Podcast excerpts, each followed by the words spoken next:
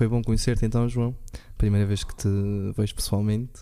Uh, Falaram-me de ti, o André, treino com ele e uh, remeteu-me para o teu conteúdo. E o que me chamou a atenção foi ter um, pá, um, um, estilo diferente daquilo que é o habitual nós associarmos aos promotores de fitness e exercício. O fitness, o fitness e o exercício foi algo que teve um boom nos últimos anos. Eu lembro-me que comecei a treinar há, há 13 anos, comecei com 13, há 13 anos atrás, e nessa altura contavas pelos dedos as pessoas que iam ao ginásio na Ilha do Pico, agora vivemos um paradigma diferente. Na minha opinião, de, uma forma geral, é ótimo, mas uhum. isso traz sempre também. Uh, uma desvantagem associada, não é? No facto de quando há este boom, uh, há muita também misinformation, não é? E uh, um pouco de falta de especificação, de objetividade na maior parte de, daquilo que as pessoas estão a fazer e no seu intuito. Uhum. Como é que tu consideras o teu conteúdo, sendo que ele é algo crítico em relação àquilo que a maior parte das pessoas uh, praticam e, e, e, a forma como estão a a praticar essas atividades? Olha, em primeiro agradecer o convite, uh, agradecer também ao André as referências que deu em relação a mim. E, e pronto, e o que eu vou expor aqui é um bocadinho da minha, da minha experiência, da minha, da minha visão. Pá, haverá pessoas que se podem identificar, haverá pessoas que não se podem identificar e que não, com certeza não se identificarão. Mas eu vou dar a minha, a minha visão honesta que, uh, daquilo que eu vejo, de, como eu vejo o exercício e daquilo que eu vou vendo uh, nos meandros da, das redes sociais e, e é isso que eu muitas vezes até falo, se faço nas redes sociais. Às vezes alguma coisa me chama a atenção, eu paro para refletir sobre aquilo, se aquilo muitas vezes faz sentido na minha cabeça. Um, e muitas vezes essa parte refletiva, de reflexão, digamos assim, tenta expor em ter, uh, como, como, como hum, em forma de, de palavras, de, de uh, que também desperta. Uma espécie de caricatura. De... Exa exatamente, que também desperta um bocadinho as pessoas a, a não só consumir, mas também a pensar no que estão a consumir. Uh, eu não sei se houve um boom ou se, ou se não houve, porque eu estou aqui há relativamente pouco tempo. Vai fazer em outubro, penso que dois anos que vim para o pico. Estou a trabalhar há cerca de um ano e meio. Uh, agora, uma coisa é certa: é a nível daquilo que era o, o treino personalizado. Eu, quando falo treino personalizado, não falo. Uh, eu costumo dizer que personal trainer é um serviço, ok? o que eu sou, sou técnico de exercício físico, ou sou profissional do exercício físico, que dentro daquilo que eu faço também presto serviço de treino personalizado, ou treino particular, ou treino, ou personal training, ou o que quiserem chamar. Um, e eu aí, aí, nesse campo acho que até houve um, um crescimento, pelo menos noto que há mais colegas meus a tentar expor aquilo que fazem dentro de um registro pronto, que cada um acha que é o mais indicado. Uh, eu faço o meu registro. Uh, acho que o fitness tem muitas ratoeiras, digamos assim, muitas coisas que pode confundir as pessoas e, e muitas coisas e muitas definições mal interpretadas. Uh, Consideras que é uma área onde a maior parte do aconselhamento que se dá, ou pelo menos que nós temos acesso, ou quando falo em nós, falo na maior parte das pessoas, uh, leem algo, veem algo e é difícil retirar uma conclusão objetiva daquilo que estão a, que estão a ver. Sim, porque muitas das vezes uh, nós vemos na era da, da informação, não na era do conhecimento, e muito daquilo que as pessoas fazem é acham uma, um, um chabão uma frase que tem algum grau, que aparenta ter algum grau de inteligência e utilizam aquilo como se fosse uma religião. Epá, mas não sabem o que está, está por trás disso. Não, não, não, não tiveram a preocupação de epá, de ir conhecer. Epá, isto é assim, mas porquê que é assim? Treina movimentos, não treinos músculos, mas faz algum sentido? Eu estou a dar este exemplo, que é um exemplo clássico do, que surgiu na altura do treino funcional. Uh, e é se calhar o mais simples de uma pessoa agora estar aqui a debater. A, a, a, frase até parece uma coisa interessante, mas no fundo não tem interesse nenhuma porque é, é impossível. É uma espécie de um discurso político.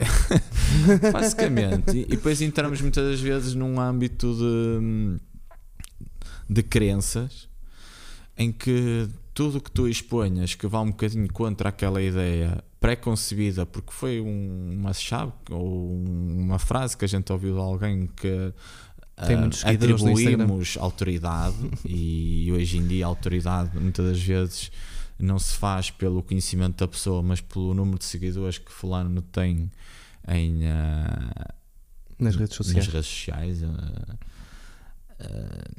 opá, isto fica assim um bocado confuso, percebes? Uh, e eu compreendo, e às vezes ponho-me no lado das, das pessoas comuns que não têm que perceber de exercício físico, ok? Nós temos que perceber alguma coisa, não perceber tudo, ter humildade para saber que se calhar nunca iremos saber tudo. Opa, mas temos de ter um, um princípio que eu acho que é o princípio de epá, eu não sou consumidor, eu sou produtor de exercício. Posso fazer uma pergunta? O que é que tu necessitas de fazer para estar habilitado a fazer o tal serviço de personal training? Porque eu vejo muitas pessoas que que não tiveram uma formação uh, sei lá como é que vou expor isto de uma forma Específica, agradável, vá. sim. que não tiveram uma formação contínua de muito tempo. Vejo pessoas que em há, pouco tempo ficam cursos, a servir esses, esses, Hoje em dia há os cursos uh, SET, ou os TEFs, uh, que são considerados. Uh, é, não é uma licenciatura, é um curso superior. Uh, que tem basicamente duração de um ano, é a qual eu também já fui formador. Um, e depois tens a parte da licenciatura, em que pronto, tiras uma licenciatura na universidade, escolhes uh, alguma área relacionada com uh, as ciências do, do desporto e depois de, de concluir a licenciatura uh, tens, uh, tens direito a uma cédula de técnico de exercício físico. Um, a parte da licenciatura tens a agravante é que podes ser diretor técnico, uh, por exemplo, podes ter um ginásio e montar um ginásio em teu nome só o podes fazer com esse grau, com a licenciatura. Só com licenciatura. E o, o TEF, ou o SET, digamos assim, que se calhar o, o termo mais correto será SET, o curso tecnológico, um, só te dá direito à cédula de técnico de exercício físico. Por exemplo, se tu tiveres interesse em abrir um estúdio ou um ginásio, terás sempre que arranjar alguém que seja diretor técnico. Entraste num campo sensível, a qual a mim me faz alguma confusão. A realidade é que aqui, possivelmente no continente, acontece o mesmo, Opa, mas aquilo é tanta gente que nós nem nos nem apercebemos. Tem, nem tem percepção. Aqui apercebemos muito facilmente que isso existe. Uh, preocupa-me preocupa-me quando esse tipo de atuação é dentro de um espaço que não devia ser. Uh, Como assim? Especifica. Uh, quando é dentro de um, um espaço de treino, um ginásio. E Mas preocupa-te o facto de pessoas que supostamente não têm essa graduação exigida prestam sim, serviços sim, de, sim. de, aconselhamento. É isso, isso preocupa-me. Agora, e acho que e acho que não, não deveria acontecer. Uh, eu costumo dizer muitas das vezes que para mim, obviamente, o dinheiro e a parte uh, monetária, não vou, dizer, não vou negar que eu não quero ganhar dinheiro, obviamente quero ganhar dinheiro. Serias a primeira pessoa no mundo que não sim, E era estúpido só. e uh, opa, mas há, há um tem, tem, tem, que haver. Um, tem que haver algo mais, estás a perceber? Eu não sou muito dado àquela àquele tipo de é pá, vou fazer isto por dinheiro, vai-me dar lucro aqui e depois pá, aquilo tem que ter algum significado para mim. Se não tiver, opá, possivelmente eu não estou ali. Ou vou estar ali. Mas qual é que seria a forma de combater essas, essas questões? Achas que deveria haver mais fiscalização? Nomeadamente faço essa pergunta porque há muitas pessoas que só por terem um corpo mais atraente vendem serviços de Sim, personal né? training. Nessa lógica eras tu personal trainer. Sim, eu embora a não perceba nada, não é? Não, mas, eh, mas isto acontece frequentemente. Sim, opa, porque associam muito a vertente hum, do personal trainer a uma vertente estética. Uh, nós estamos. Não se- sei porquê, e, e, e, é uma, é uma imagem que a gente gosta Que é de passar. fácil de objetificar quando vemos alguém com um determinado tipo de corpo ou determinado aspecto Isto- físico, objetifi- objetificar aquilo que nós queremos para nós, Sim, uh, mais propriamente A do que cena- perceber o que é que vai que- fazer bem à nossa saúde, não é? é, isto, isto é uma conversa formal e eu posso, posso usar os termos que, pronto, que mais, mais populares, digamos assim. Muitas das vezes o que acontece é que eu tenho, eu tenho um objetivo de ficar definido, não é? Então olho para ti e digo assim: este, este, este, este tipo é definido, por isso ele, ele sabe treinar, ele sabe o que é que eu tenho que fazer para, para, para ficar assim. Opa, e muitas das vezes isso até está tudo, até está tudo errado, porque eu já ouvi. Eu conheço vários colegas meus em que eu conseguia que tenho um físico normal, pá, uma pessoa comum, nem tem assim grande massa muscular, nem tem um corpo definido, mas eu era bem capaz de pôr a minha mãe a treinar com eles. Enquanto a partir de há uns bichos bem grandes, pá, que eu Não metias lá punha- também. Eu não punha lá a minha mãe a treinar com eles, pá, não, nem pensar, eh, de todo. Não estou a dizer que são todos iguais, obviamente que não, não estou aqui a generalizar, eh, mas Não é um. Não, não, é um, não é um requisito. pá. Exatamente, não é uma variável Não que é tens de ter como requisito. Por exemplo, o Mourinho Para ser é o um melhor treinador. treinador do mundo e ele nunca foi o melhor jogador do mundo. O Pep Guardiola também pode ser outro considerado em termos de futebol que é mais fácil. Opa, também nunca teve muito longe de ser o melhor jogador do mundo na época dele. O Klopp teve muito longe de ser o melhor. eh, Opa, e porque é que o personal trainer tem que ter eh, músculos? Pá, O objetivo dele é aconselhar, é escolher ou definir o melhor caminho para a pessoa e não propriamente aplicar. Sim, eu acho que muitas vezes nós eh, vendemos tanto os resultados e vendemos tanto essa, essa coisa, tipo, que muitas das vezes não é assim tão dependente de nós quanto nós queremos mostrar que é. Opa, objetivamente é assim e não vamos estar aqui com tangas, eh, que é mais a vertente estética, que aquilo que, muitos vendem de uma forma mesmo cerrada. Opa, esquecem-se do mais importante: ensinar. Nós, para além de técnicos de exercício, somos professores. Ah, agacha. Opa, uma, uma aplicação faz isso, agacha. Porque é que a pessoa vai estar a pagar se, se a aplicação também o manda agachar?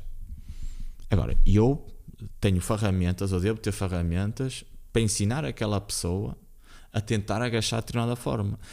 E tenho outra, outra capacidade. Eu consigo observar e se vi que a pessoa não é capaz, eu posso mudar. E a aplicação não faz isso. A, a aplicação não observa. Não pode mudar em tempo real. E eu posso.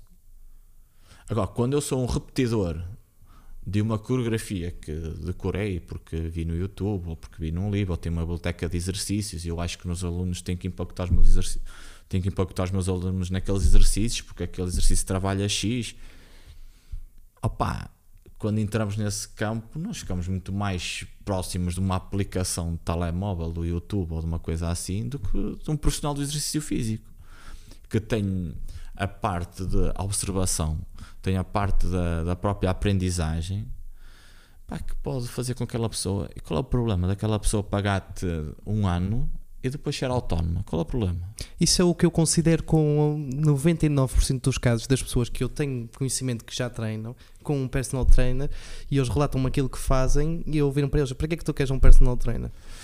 No sentido que se o que eles vão fazer é lá um circuito pré-definido, um conjunto de exercícios que já o fazem há 7, 8 meses consecutivos, é pá, eu vou-te ser sincero. Queres fazer isso e é isso que vais continuar a fazer? Faz. Queres ganhar músculo, na minha ótica, comes mais calorias daquelas que gastas, queres perder peso, com, eh, tens um déficit calórico. O que é que eu digo? E não digo isto no sentido de desvalorizar. Aquilo que eu digo é: se realmente não tens um objetivo concreto e só vais ao ginásio para fazer uma sequência de exercícios, a partir de um certo momento deixa de haver necessidade de, de ter essa pessoa a te acompanhar se ela não consegue adaptar, eh, adaptar o treino ou o exercício à tua, pronto, à tua progressão e à tua evolução no, no que é o, o exercício físico. Uh, opa, como é que eu vou responder a isso de uma forma coerente e, que, e objetiva?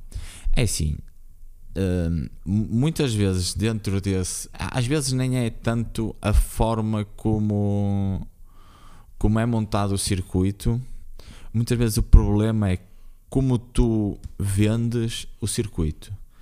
Se tu vais treinar em grupo, ou seja, se tu vais treinar mais que com uma pessoa e vendes aquilo como uma situação personalizada, Era isso que eu te ia perguntar. a priori já estás Não é a um cometer bocado. um, um erro. Exatamente. Isso não é publicidade enganosa considerares-te um personal trainer e andares a fazer Obviamente circuitos. que sim. Tipo, agora, se tu vendes o treino em grupo como uma forma de treino em que aquilo cumpre determinados objetivos, ok? Mas que não consegue ir à especificidade de cada um, porque obviamente estão ali mais do que uma pessoa, Não é ou são individualizado. duas, obviamente já não é individualizado, individual no dicionário quer dizer E até pode único. fazer sentido, na minha Por ótica, isso- se são duas pessoas com um objetivo igual. Sim, sim, Agora, sim. se são duas pessoas com dois tipos de corpos totalmente diferentes, dois objetivos totalmente diferentes, o circuito, na minha opinião, não faz sentido. E se tu estás com um personal trainer para fazer um circuito, das duas, uma, ou está nessa vertente que queres treinar em conjunto e necessitas daquela, daquele convívio e daquele ambiente para te sentires Sim, bem, e na aulas- aí tudo bem. E aí as aulas de grupo têm o seu, o seu papel. Eu, eu próprio também dou algumas aulas de grupo, não com grupos assim se calhar tão grandes. Os meus grupos são de 3 a 5 pessoas. Ah, obviamente, até nos meus grupos tem ali situações eh, com objetivos relativamente eh, até posso dizer diferentes, mais saúde e bem-estar. Uma pessoa ou outra hum, gostava de, de perder peso, mas pá, mas é um bocadinho assim. Agora, no entanto, imagina uma coisa. Eu digo isto aos meus alunos, eles já sabem esta lenga-lenga de cor. E nós já falamos isto há um bocado aqui em off. Epá, seja uma pessoa que queira perder eh, peso e vá treinar duas vezes por semana, tu controlas aquelas duas horas. No entanto, há mais 168 horas em que tu, pá, ou 166 que tu não, pá, não estás. Não, e a questão de, controlas. de perder peso. E aquela pessoa está ali a exercitar-se, ela até gosta de ir lá, gosta do convívio, gosta do treino. Opá, é ótimo, estás a perceber? Agora, muitas das vezes nós vendemos aquilo como, com um nome, damos opá, ou treino personalizado, ou, ou, ou exercício clínico, ou exercício terapêutico. E eu pergunto, "Fô, será que nessa sala estão todos com a mesma patologia?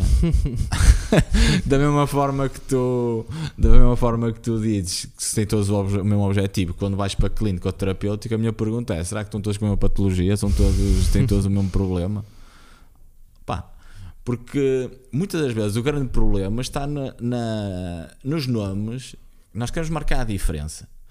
É pá mas é exercício ponto meu eu não vou vender uma aula de grupo como uma aula de pá, olha, eh, dá-lhe um nome qualquer bonito. Não, e tu não consegues, por muito boa vontade que tu tenhas, uma pessoa marca 3 horas contigo por semana, tu. E isto dá-me um trigger que eu, como disse, não percebo, não percebo de exercício a esse nível, não tenho qualquer curso, não tenho qualquer formação. Tudo aquilo que eu faço é através de saber empírico, fui treinando há alguns anos, e é claro que uma pessoa vai adquirindo algum conhecimento disso, mas sou um amador por completo. Agora, há uma coisa que eu sei, que é se tu queres perder peso, tens de ter um déficit calórico. Sempre, não há hipótese. E tu em 3 horas de musculação por semana não gastas calorias que te vão Sim. determinar tu andares a perder peso. Ou seja, é mais uma questão de hábitos e rotinas diárias, a nível da alimentação e da atividade do dia a dia, do que propriamente 3 horas de musculação.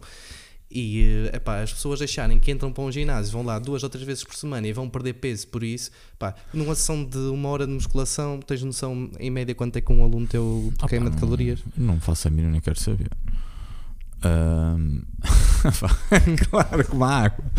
Ah, Nem é, nem é relevante. ah, é porque aqui vamos entrar num campo que eu acho que temos que, temos que falar sobre isso, porque é pá, quando um objetivo é emagrecimento, primeiro tem que consultar, na minha ótica, a pessoa, o primeiro objetivo, a primeira preocupação dela, ok, quer fazer exercício, acho que deve fazer exercício, acho que deve fazer musculação, se assim gostar de musculação, acho que se é praticar exercício físico em grupo, se gostar de, de, de uma aula mais de grupo, mais dinâmica, mais, com mais com mais calor humano, com mais socialização, vá. Ah, opa, mas isso está. Já mudou esse fator. Se, se antes era sedentária e começou a praticar exercício físico, já é uma Um coisa, bom. Um, um bom passo. Mas não se esqueça agora do resto, que a alimentação, a gestão do stress, o sono, que é muitas vezes negligenciado na, em, em, em vários fatores. Nós, pá, e isso tem um papel decisivo. Ou seja, é um estilo de vida. Não é, não é só subtrair, nem é só somar. pá. Há que haver. Agora, é pá, eu não estou preparado ainda para, para, para entrar numa dieta. Pá, faça exercício. Não vou ser, ah, não, vá- vá- vá-se embora que eu não a treino. Não. É um Eu- passo positivo, mas não treino. é isso que vai determinar o eu teu tenho sucesso coisa, por si só. Eu, tenho, eu vou partilhar contigo uma coisa particular eh, que acontece no meu, no meu trabalho. Eu se eu te disser que eu não peso 90% dos meus alunos. Alguns até têm. Alguns até têm o objetivo de perder peso. E eu não peso porquê? Porque eu já os pesei muitas vezes. E não resultou. Eu no início da minha carreira, eu no início da minha carreira eh, pesava de 3 em 3 semanas. Eh, e muitos, obviamente, alguns tinham resultados e aqueles que tinham resultados andavam satisfeitos. Aqueles que não tinham resultados, por muito que dissessem que não estavam lá por emagrecimento, estavam lá pela saúde e tal, e que aquilo não lhes dizia nada, eu notava que pode ter meia viravam costas e iam-se embora. Epá, mas aquilo até estava a fazer bem. Eles estavam a melhorar a sua capacidade física, estavam mais fortes, eles estavam mais tolerantes ao exercício, possivelmente estavam ativos. E eu, por causa de uma situação de meter uns números à frente que nada dizem sobre a condição física daquela pessoa, que é onde eu atuo, opa, a pessoa desiste. E provavelmente ela vai para onde? Vai para o sofá. Vai para o sofá, vai continuar a, a ter os hábitos de vida que tinha anterior, porque vai pensar que aquilo não resultou com ela, se não resultou daquela vez, não resulta mais. E eu faço agora um, um bocadinho ao contrário. Eu educo as pessoas, eu digo em, em no que é que eu vou influenciar, ok? Se ela se quiser pesar, eu peso-a. A maior parte até nem quer, até acha que aquilo é, opa, é como acha que aquilo é desnecessário. E quando eu acho que é necessário, quando é que eu acho que é necessário? Epá, quando a pessoa está a ser acompanhada por um nutricionista. Eu to- Tocas aí numa parte interessante. Muitos personal trainers vendem também uh, um pacote nutricional. O que é que tu tens a dizer sobre isso? Achas que isso deve ter Epá, espaço ou deve ser algo que não devia Eu- acontecer? Eu tenho que dizer aquilo que já partilhei em, em alguns posts e pá, gostem ou não gostem, eu vou dizer sempre a minha opinião, eu não estou aqui para agradar a ninguém. é pá, isso é para o, para o nutricionista, ponto final. Ah, da mesma forma que eu não gosto que alguém que não, tenha, que não seja da área vá prescrever treino, vá prescrever ou vá dar treino, ok? Eu também não gostava de ser nutricionista e saber que alguém que nem é nutricionista só porque. E depois entramos aqui num campo que eu acho que é importante. Eu achar que percebo muito de um assunto não quer dizer que eu perceba realmente do assunto. o eu fazer isto e resultar com 10 pessoas não mostra que eu sou especialista nisto. A amostra é muito reduzida. Pode ser uma, uma casa. Quantas pessoas que não têm formação, não é? Quantas pessoas que não têm formação nenhuma na área, nem na nutrição, nem no exercício, já perderam peso, peso ou por elas próprias? Se calhar imensas. E eu, olha, vou ligar à dona Emelinda que ela perdeu 20 quilos, pai, não está com. ela é que percebe do assunto. Ah, ela, a algum momento, eh, mudou os seus hábitos de vida e foi perdendo algum E peso. consequência. Ela não vai bem. lá na, na tabuleta dela, Dona Emelina, nutricionista. Pá. Só porque resultou com ela, Não quer dizer que, não se, quer dizer que se adapta ao resto das que se pessoas. adapta ao resto das pessoas. opá, e, e- ok, e depois, isto, depois é, é engraçado que eu conheço um nutricionista, até é no FAIAL, e ele nem, ele nem trabalha na área da nutrição. É, a nutrição é quase um- um- uma situação à parte, tipo um part-time. Eu fico preocupado. Então, andam os tipos do exercício a prescrever nutrição por tirar uma, uma formação de fim de semana. Eu E também este- consigo passar uma dieta para a pessoa perder peso. Bebe água e come pouco. Ah, Resulta 100% das vezes. Opa, agora, Se isso é mais indicado, não sei. Agora, lá está. eh, entramos aí numa situação que, opá, eu acho que cada macaquinho no seu galho. E depois eu digo assim: quando nós estamos na área do exercício físico, que é, uma, é um, é um, ou do desporto, ou pá, que, que é um- uma, uma área que podes ir para vários lados, eh, pá, podes ir para a parte, sei lá, focar-te mais na performance, na performance desportiva, podes-te hum, especificar mais na saúde e bem-estar, podes-te identificar mais com a musculação, podes-te identificar mais com o treino mais virado para o crossfit, pá, sei lá, podes ir para tanto lado, estás a perceber? E tu porque é que vais para a nutrição, pá? é tão eu, eu, específico, posso, eu tenho uma tão, resposta para isso. tão, tão Porque é um fator para ganhar dinheiro. Obviamente. Uh, quando, é- entramos, quando entramos num. Então, a minha pergunta é: opa, tu já tentaste ser bom profissional do exercício físico? Primeira pergunta. Ah, eu tento. Opa, e. Então, porque é que estás a tentar ser nutricionista? Meu? Primeiro, concentra-te naquilo que tens, que tens habilitações para fazer e fazer bem. E depois, queres ser nutricionista? Vais para a universidade, tiras o curso de nutrição e fazes as duas. Porque lá está, eu acho que. hum, Opa, Eu, eu tenho noção que há, que há espécie de formações que te dão uma espécie de. Uma espécie, uma espécie. Que te, que te permitem eh, prescrever treinos e tu tiras isso para aí em dois ou três fins de semana. Lá está, ainda mete minha mãe a, passar, a tomar uma dieta por alguém que aprendeu a ser nutricionista em duas semanas. Meu. Não, provavelmente ele não aprendeu a ser. ele provavelmente não, não Ou a brincar aos nutricionistas. Ele provavelmente não aprendeu a ser nutricionista. E. opá, isto é. Isto é Mas isto é mesmo real, assim. isto acontece. Acontece imenso. Acontece, acontece aqui, acontece no continente, pá, acontece. Ahm, na minha modesta opinião, que é, há de ser sempre modesta, eh, tem muito a ver com também um bocadinho essa parte que tu falaste, a parte monetária, como a- as pessoas não, va- não valorizam tanto o serviço dessas pessoas pela parte do treino, porque a pessoa não se foca no treino, a pessoa, a pessoa, a pessoa tirou uma licenciatura ou um- um- uma formação de exercício físico e está-se a focar em duas coisas super complexas. pá. Ou seja, nem és bom numa coisa, nem és bom na outra. E então, tu, a, a forma de ganhares algum, possivelmente terás algum rendimento, é tentar juntar as duas. E vender um pacote. E, e vendes um pacote que às vezes é um pacote cheio de nada. Estás a perceber? Porque, ah, ok, eu já ajudei. Pronto, ok, ainda bem que ajudaste. Mas se calhar ajudavas mais, se educasse essa pessoa a ser seguida a, a- a- promover uma boa experiência de treino. E depois temos aqui outro, outro, entramos noutro campo que é ok, eu, eu até consigo fazer com que ela, aquela pessoa hum, perca peso. Eu até consigo fazer com que aquela pessoa eh, consiga ter uma adesão ao exercício.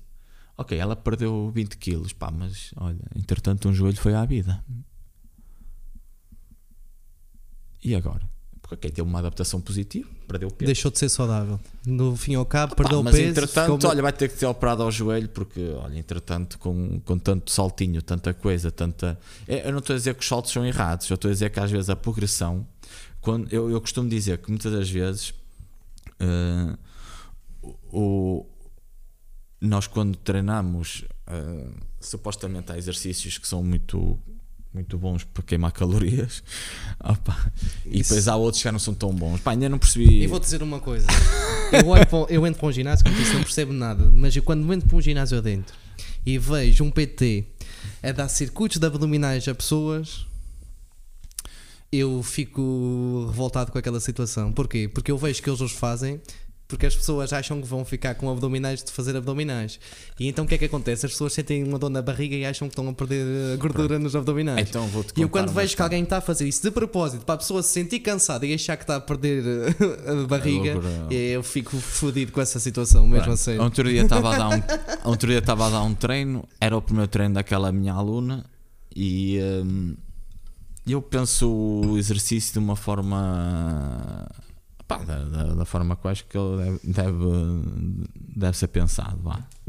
Uh, eu penso no exercício, ou atribuo um exercício em termos de ok, vou fazer abdominais, mas eu quero trabalhar a função, quero trabalhar a flexão do tronco, eu quero mas isso dar, é o objetivo dos abdominais. Sim, não eu é quero dar tolerância àquele tecido. Ok. Uh, e então a, a senhora estava a fazer o primeiro treino e eu pus lá a fazer abdominais e ela, ah, bem preciso perder esta barriga e não sei o que. O treino acabou ali estive a falar com ela, estive a, a, a, explicar que quando uma pessoa perde gordura, perde de uma forma sistémica, nunca é de uma forma localizada. Estive-lhe a, a, fazer ver como é que eu pensava o treino.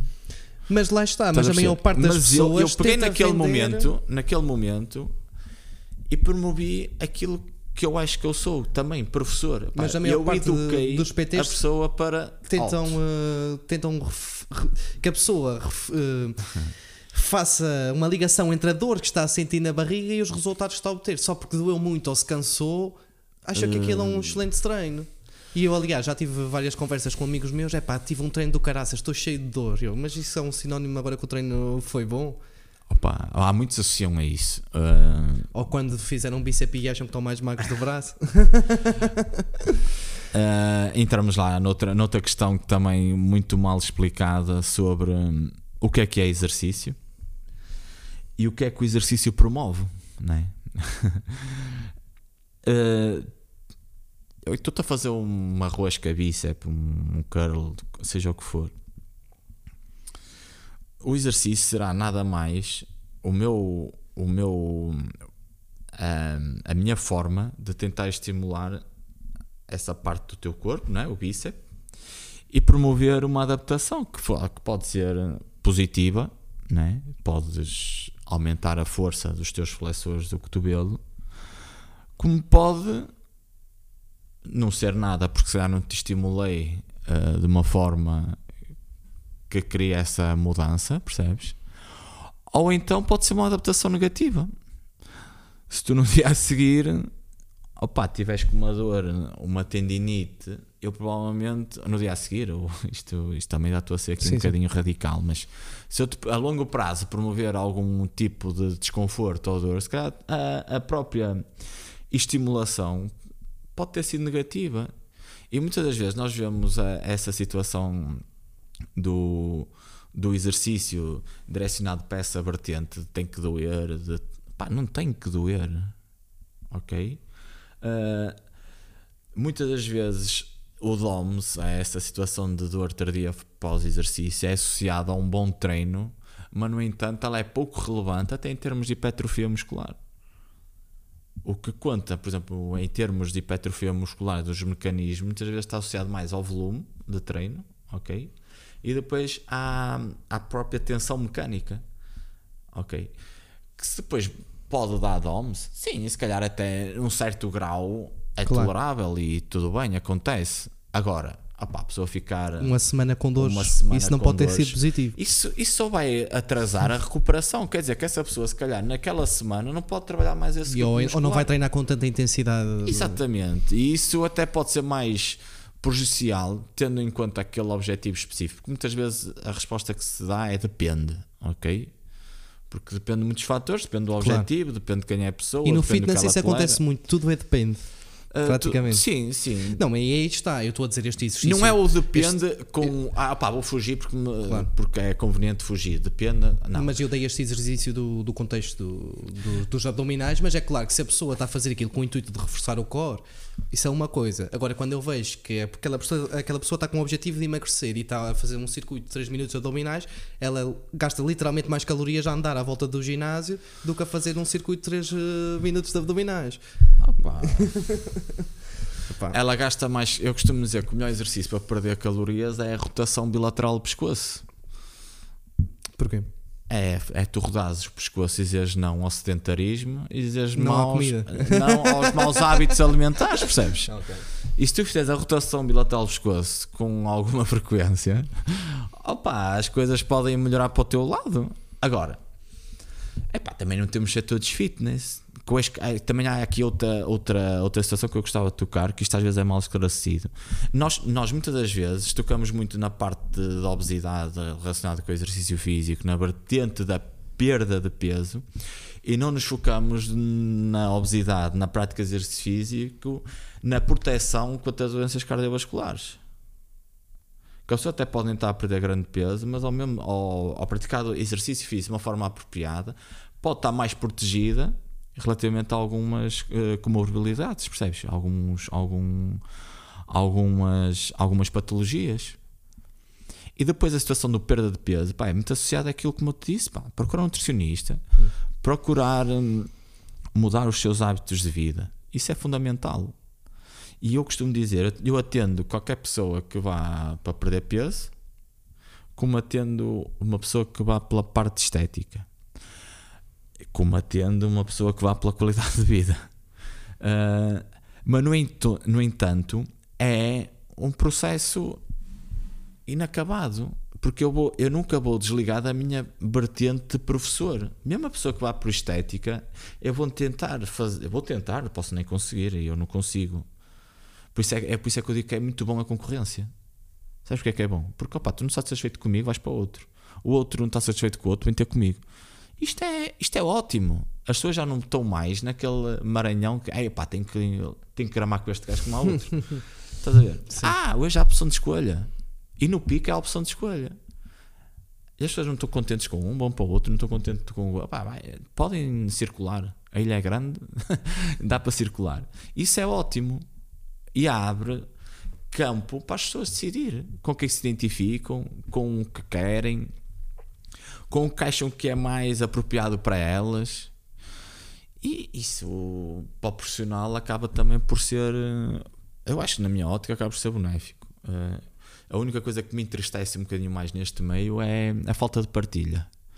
Eh, Partilha o quê? A nível de conhecimentos, conteúdo?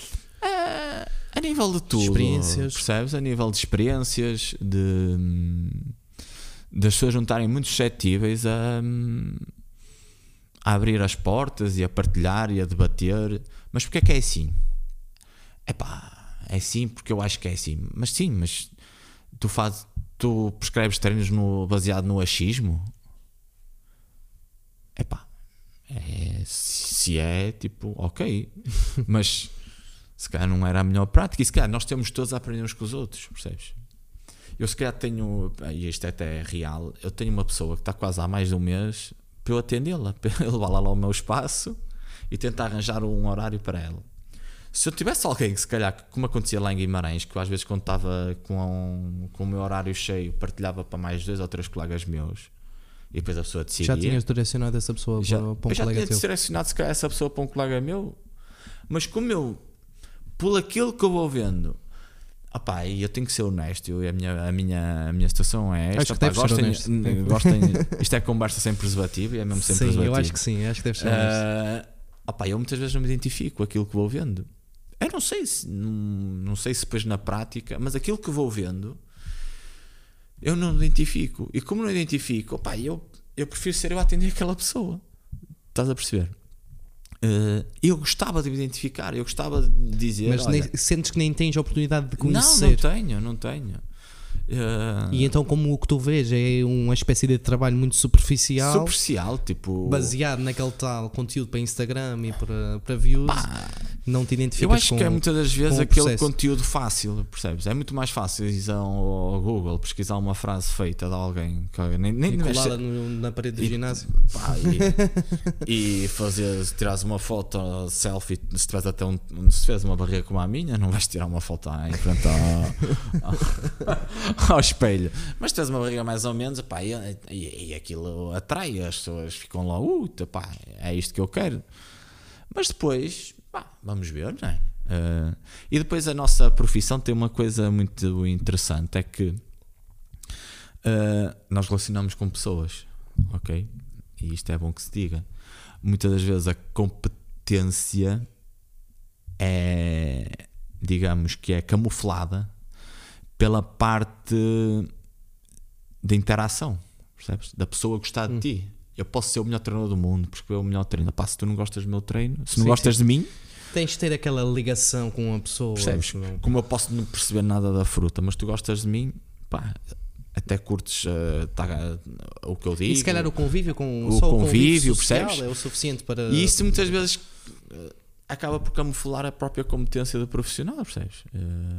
Mas pronto, é, nós somos assim, nós somos, no, nós somos humanos e nós nunca devemos perder essa vertente te, humana. E isto é uma coisa que eu considero relevante e eu sei que não vais conseguir responder isso de forma específica porque não é uma forma específica. Nós muitas vezes ouvimos dizer coisas como: olha, faz 3 séries de 12, ou faz 4 séries de 10, ou faz 2 uh, séries de 15, uh, porque vais crescer, vais emagrecer. Algo que eu também considero que não, é, que não é válido. Mas se eu te perguntasse, óbvio que depende do objetivo, mas alguém que tivesse a começar na, na musculação, tivesse um objetivo de hipertrofia, qual é que dirias que seria a forma mais inteligente dessa pessoa começar a treinar? consegues fazê-lo ou sem ter informação sobre a pessoa é impossível? Dar uma linha geral de orientação. Primeiro tem que começar a treinar. Segundo, tem que aprender a treinar. Porque se vais contar, eu muitas vezes o Tom Purvis diz que foi é um grande é um grande nome da área do exercício que se calhar pouca gente o conhece, mas acho que mais gente devia o conhecer. E ele diz uma coisa muito interessante: porque quantas repetições se nenhuma presta? Não é? Porque quantas 10 repetições se nenhuma pá, se nenhuma é eficiente uh, naquele determinado objetivo, percebes? Porque é que tem que ser 3 de 10? Pá, é, estas são as tais uh, são, são as tais coisas que crescem vão se propagando de, como um mito como, como uma situação que eu há uns tempos já estive lá um rapaz no meu estúdio um rapaz muito interessante que que ele começou lá a falar, um rapaz novo, a falar de hipertrofia, pá, pá, pá, pá, eu um para o outro já, já me estava a sentir um bocadinho leigo no meio da matéria porque ele falava-me em booking e não sei o quê, e não sei o que mais. Opá, eu sinceramente não percebo nada disso. humildemente, eu sei o, o, o que é o conceito, mas não percebo a, a complexidade do, do, do, conceito, percebes? E ele falava aquilo de uma forma que eu até. Mas, mas o que é isso? É pá, eu, eu não sei, mas o gajo do ginásio disse-me que eu tenho que fazer isto. Ah, ok, pronto. eu, olha, mas eu devo. Eu devo eu, depois fui lá à minha, à, um, à minha rec, eu tenho um cabo, e fui lá fazer uma extensão de cotovelo. Opa, o, o, lá o tipo do ginásio uh, diz-me que eu tenho que fazer assim, tipo 90 graus para baixo. O que é uma extensão de tríceps? Uh, sim, uma extensão de cotovelo. E eu, e eu perguntei, mas tu perguntaste porquê? É porque muitas vezes as nossas perguntas, ou essas, esse tipo de afirmações, são, são facilmente. Com, uh, não é com. Uh, uh, como é que eu ia explicar? Agora fugiu uma palavra. São facilmente um, desmistificadas. desmistificadas por um simples porquê. Mas porquê é que tem que ser assim? E depois ouvias a resposta do profissional. Se aquilo fazia sentido para ti ou não. Ah, mas eu faço 3 de 10. E eu, porquê é que fazes 3 de 10? Eu do que vi aqui nenhuma prestou. Ah, muitas das coisas uh, o músculo não sabe contar. Ele reage à demanda, reage à resistência que está ali reage ao volume de trabalho, não é? Eh, não, reage à resistência. O, o halter está na tua mão e tu queres fazer uma flexão cotovelo e ele vai reagir ao halter. Se for um cabo, já será diferente completamente. Se for um elástico, muda tudo. O movimento é o mesmo, mas muda tudo, percebes? Uh, e nós muitas vezes esquecemos-nos disso e concentramos nas repetições em vez da execução. Uh, muitas das vezes uh, esquecemos. Eu confesso que sou assim. Eu confesso que sou assim. E se calhar não deixas de ter é... resultados, percebes? Não, mas lá está, eu não posso. pensar que só porque tenho um bíceps grande percebo de treino, porque há muita questão que pode estar associada à minha genética, ao meu estilo de vida, que embora não seja 100% refletido, ou onde eu pense num sentido de me dedicar a, a uma hipertrofia muscular, mas que acaba por coincidir num caminho que até é propício para tal, não posso deixar, porque uma pessoa realmente tem um peito maior Sim, que sim, percebe sim. De, de treino, porque lá está, pode haver coincidências, não é? E eh, não é isso que, que determina o teu nível de conhecimento. Sim, o teu nível de competência nunca pode ser eh, posto por esse lado. Agora, por exemplo, Agora, no entanto, tudo de uma forma, e é isto que eu quero ficar. Pá, as pessoas não são todas dependentes do personal trainer. Por muito que eu seja personal trainer e queira pessoas a, a Claro. treinar comigo, eu não posso estar aqui a mentir e a dizer, ah, não, tem, ou treinam com personal trainer não tem resultados. claro que sim. Opa, obviamente que podem ter resultados Claro sem, de uma forma eh, autodidata, percebes? Quantos? claro que sim. Quantos? Eu, a, minha, a minha experiência de ginásio resume-se a um mês. Eu trabalhei um mês no ginásio, até foi engraçado que foi nos Açores. Eu nunca tinha trabalhado no contexto de ginásio. Eu vim, eu trabalhei já em contexto de, de- trabalhei numa clínica de, de fisioterapia. Hum, havia a parte da fisioterapia, depois a parte da reabilitação, da reabilitação, digamos, da parte do, do reforço muscular, que era realizada por dois, por dois profissionais de exercício físico, por dois licenciados em Educação Física e Desporto, e eu trabalhei nesse registro durante um ano e meio. Depois tive o meu estúdio em casa, comecei em casa, numa, num espaço com 20 metros quadrados, e depois evolui para uma coisa lá em Guimarães um bocadinho mais, mais, mais personalizado. E e eu de repente estou-me a esquecer do que é que eu ia dizer, mas, mas há de levar a algum lado. Ahm, e, opá, e muitas das vezes a experiência, e depois entretanto, quando vim para os Açores, ah, pedi emprego em, em vários sítios, nos ginásios aqui, e houve um no Faial que me deu a oportunidade de trabalhar lá durante um mês. Ah, em que eu, vou-te ser sincero, eu aprendi. Eu nunca tinha tido experiência para além de praticante em contexto de ginásio e aprendi imenso.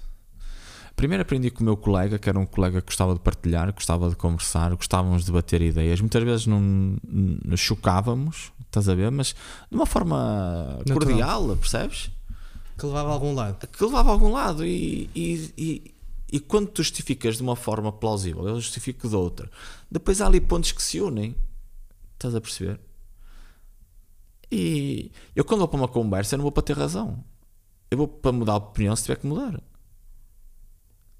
Agora, se eu entrar numa conversa para ter razão é quase que me está a falar para o putinho, né? o gajo não quer saber. Sim.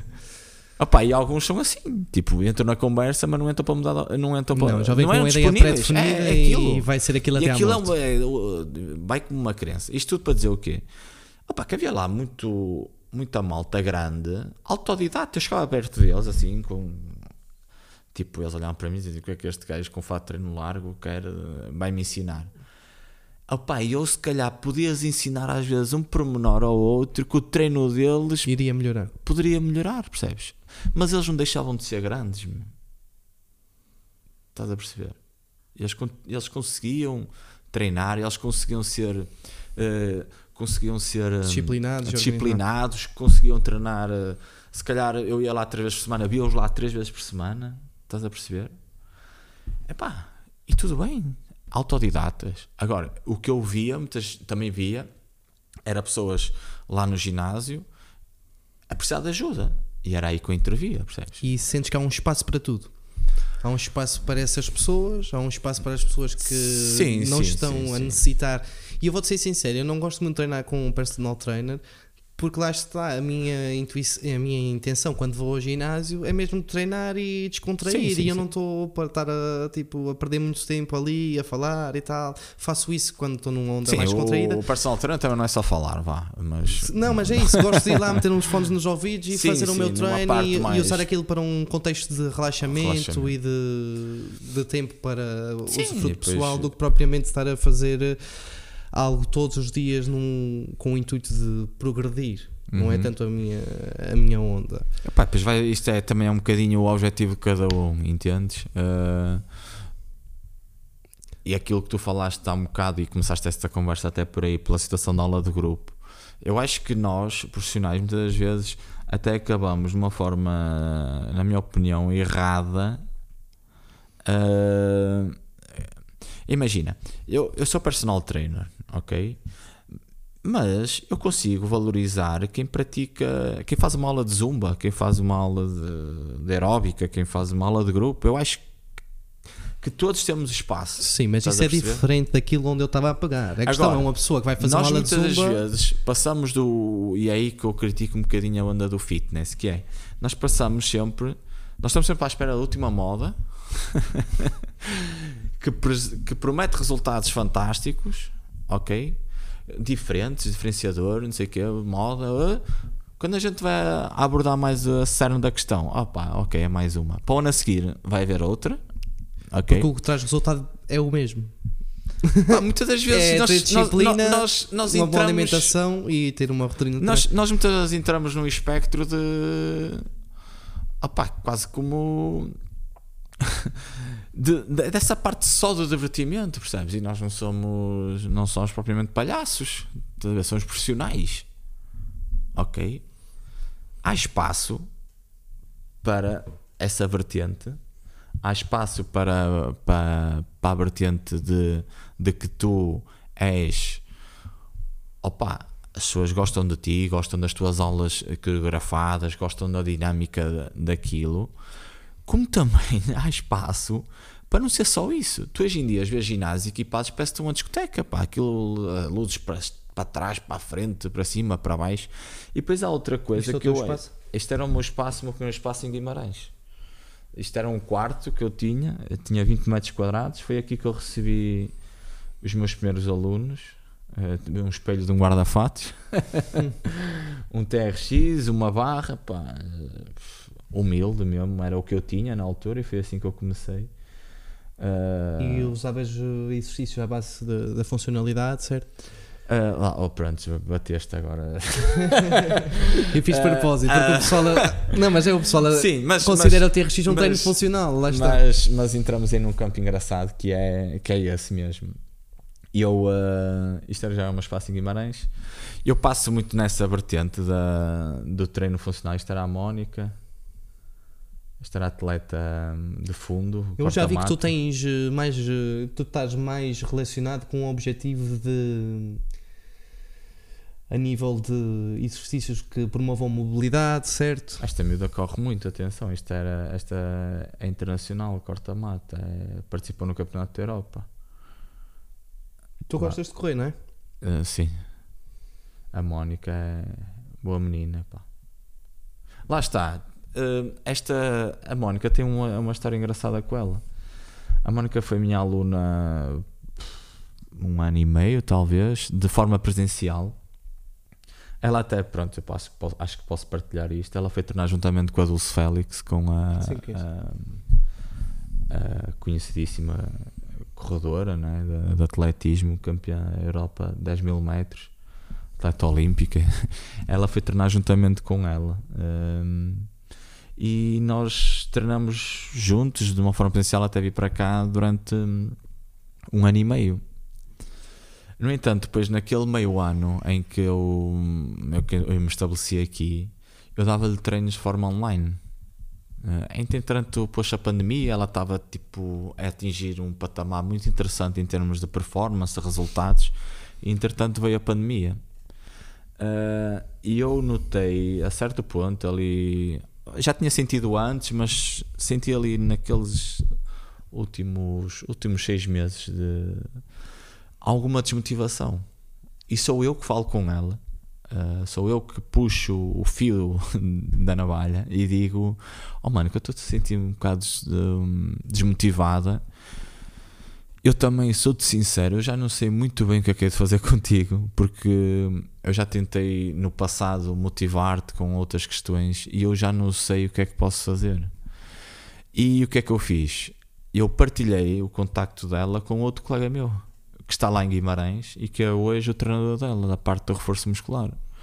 Passei-lhe as informações, dei-lhe o contacto uh, dele a ela, falei com e pá, ela está satisfeita. está super satisfeita. Eu também estou satisfeito porque eu sei que ela está, está focada, está, está no objetivo.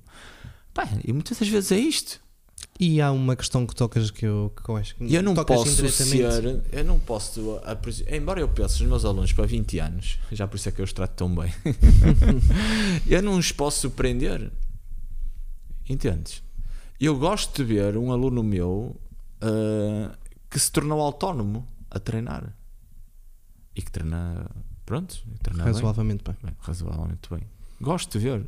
Não tenho que estar a treinar comigo toda a vida. Agora, obviamente que eu quero que eles treinem toda a vida porque realmente é um processo inacabado.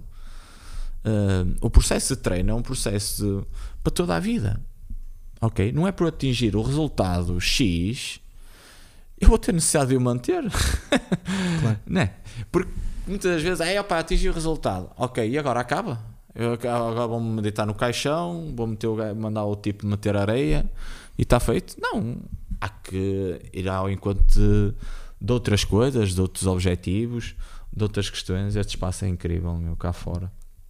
Isto, é é, o no espaço- o teu Hotel Caravelas, sim.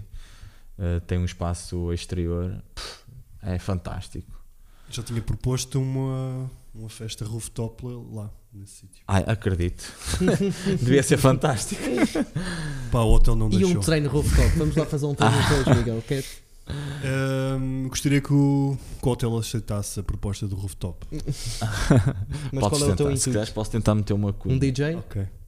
DJ lá? Vários DJs. Sunset? Vodka e essas coisas. Ok. Tem tudo a ver com, com a saúde e a prevenção Sim, da- sim, da- sim, com sim. o exercício. Não, o Levantamento de copo, é Dançar. bíceps, dançar. martelo. Dançar, dançar. Eh, ok, vou. não, tem uma panorâmica incrível. Há quanto tempo é que começaste com este espaço? Talvez meio ano, não sei se tanto. Eh, Estou lá desde outubro. Incrível, pá. é Uma panorâmica fantástica. Eu acho que eu fiquei maluco mal eh, o fui ver.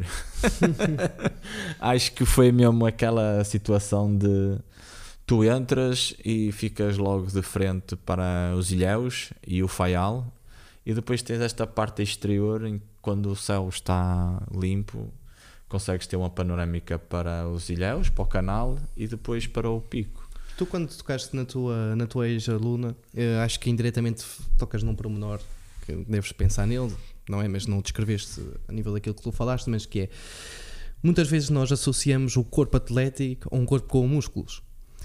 E propriamente o corpo de um maratonista, ou de um atleta, de um triatleta, ou de uma, de uma corredora de 10 mil metros olímpica, ou de um nadador, não é o mesmo do que um fisiculturista. Aliás, Sim, não és um atleta de topo no basquete, no futebol, não tens o corpo de um fisiculturista, são duas coisas completamente Sim, diferentes. sim, sim. E eu sim. vejo que muitas pessoas procuram acompanhamento para, se- para melhorarem no futebol ou num desporto que estão a, a tentar praticar e o- na cabeça deles estão, vão ter resultados se ganharem mais músculo. No entanto, essa maior, eh, essa maior musculatura, não é? Um desenvolvimento muscular, a hipertrofia, muitas vezes prejudica-os no desporto que eles estão a praticar porque vem um, uma perca de mobilidade, vem, eh, por exemplo, eu se estiver com eh, 90 quilos um fisiculturista de 90 kg muito dificilmente tem a mesma capacidade aeróbica do que um rapaz sequinho com 70, deves concordar comigo.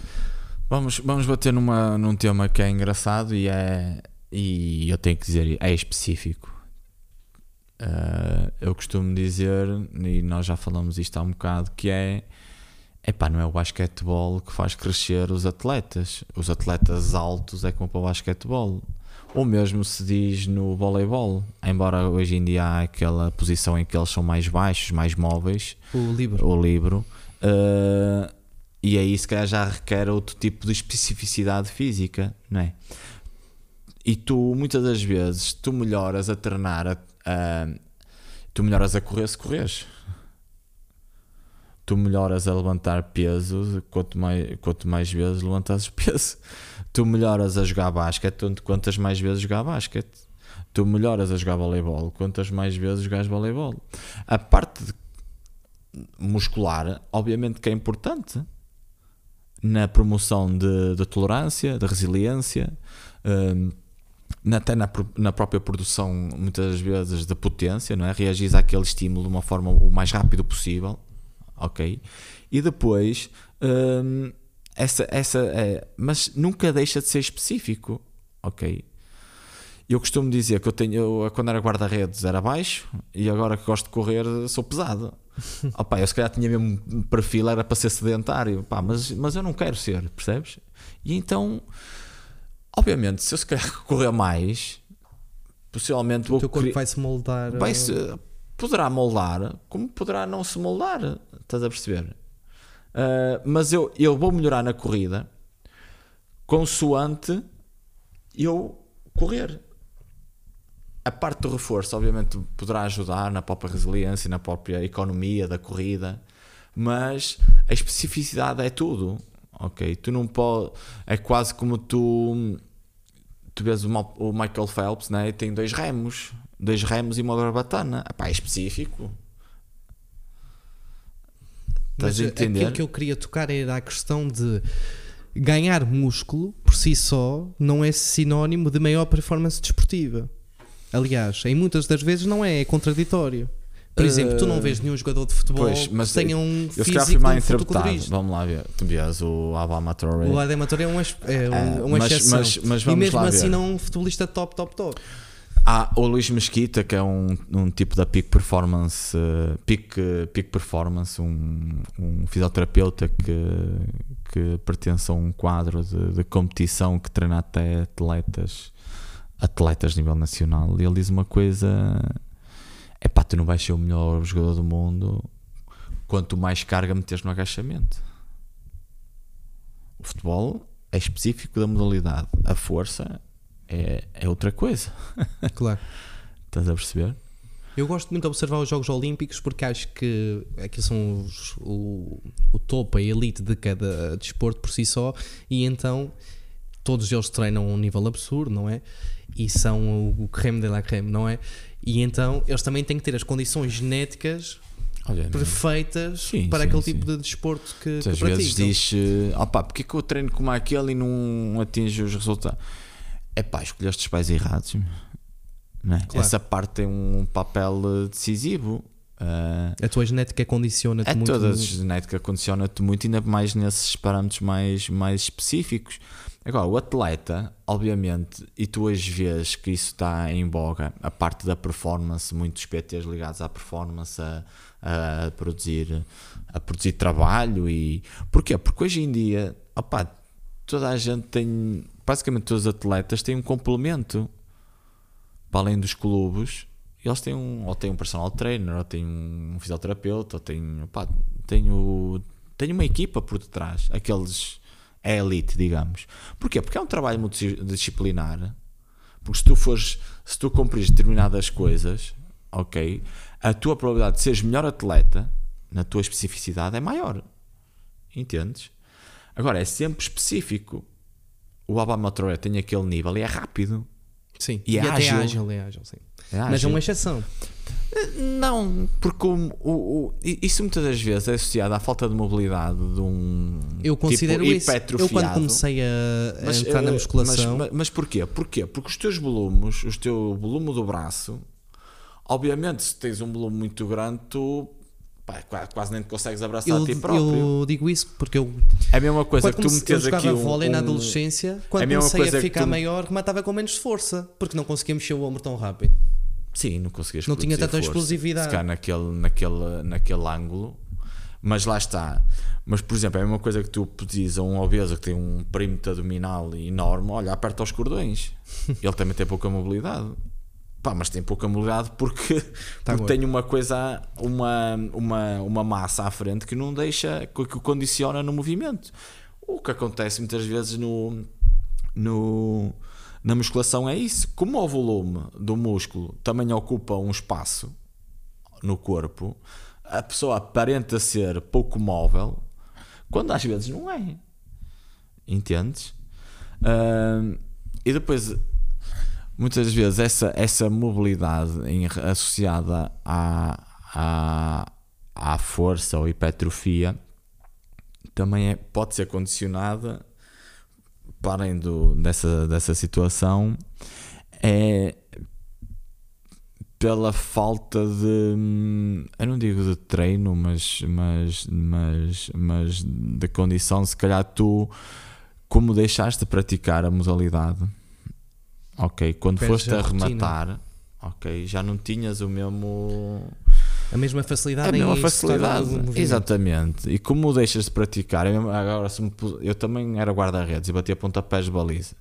Epá, se metes uma bola e chegava ao meio campo, se eu agora for chutar uma bola, ela se calhar sai mal fora da área, ou mal sai da área, percebes? Porque não Porque praticaste eu, um já não- movimento eu- específico. Eu, eu deixei de praticar aquele movimento. E se calhar até estou mais forte, Então, mas por exemplo, aquilo que, que eu. Deixa-me só tentar generalizar aquilo que tu estás a dizer. É propriamente um maratonista, não é magro daquela forma porque o resto não interessa, mas é um derivado de ele para melhorar naquele aspecto, ter que fazer o treino específico Tem e então não permite desenvolver as outras características. Obviamente, quanto mais pesado for, mais energia Claro. gasta, ok? Mais, mais fadiga acumula. E eles provavelmente são. E tu se vês o perfil atlético de muitos dos, dos, dos corredores, são magros, Claro. ok? Agora eles têm uma capacidade aeróbia gigante. Deixa-me Eh, perguntar-te, eu é também específico. desenvolvi o gosto pela corrida. Achas que é contraproducente treinar hipertrofia e correr de seguida? Pá, essa pergunta. Não digo que seja contraproducente.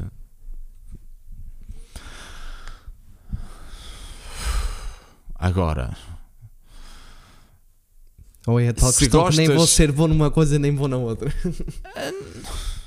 Opa, obviamente são mecanismos diferentes. Ahm, ah, não te sei responder de uma forma assertiva, porque isto também tenho essa responsabilidade de não, de não produzir afirmações ah, que, não, que podem não ser verdadeiras, mas ao mesmo tempo eu posso. Primeiro, pode condicionar na corrida, não é? Porque. ah, tu terás sob um stress, uma fadiga, que depois na própria corrida, se não des o tempo de Não recuperação conseguir ter a devido, intensidade máxima. não vais conseguir Normalmente ter aquilo o que eu faço, só para teres noção, é por exemplo, eu faço um treino push, uma hora a treinar, sensivelmente, e a seguir vou correr entre mais ou menos 10 km. Sim. Outra coisa, podes.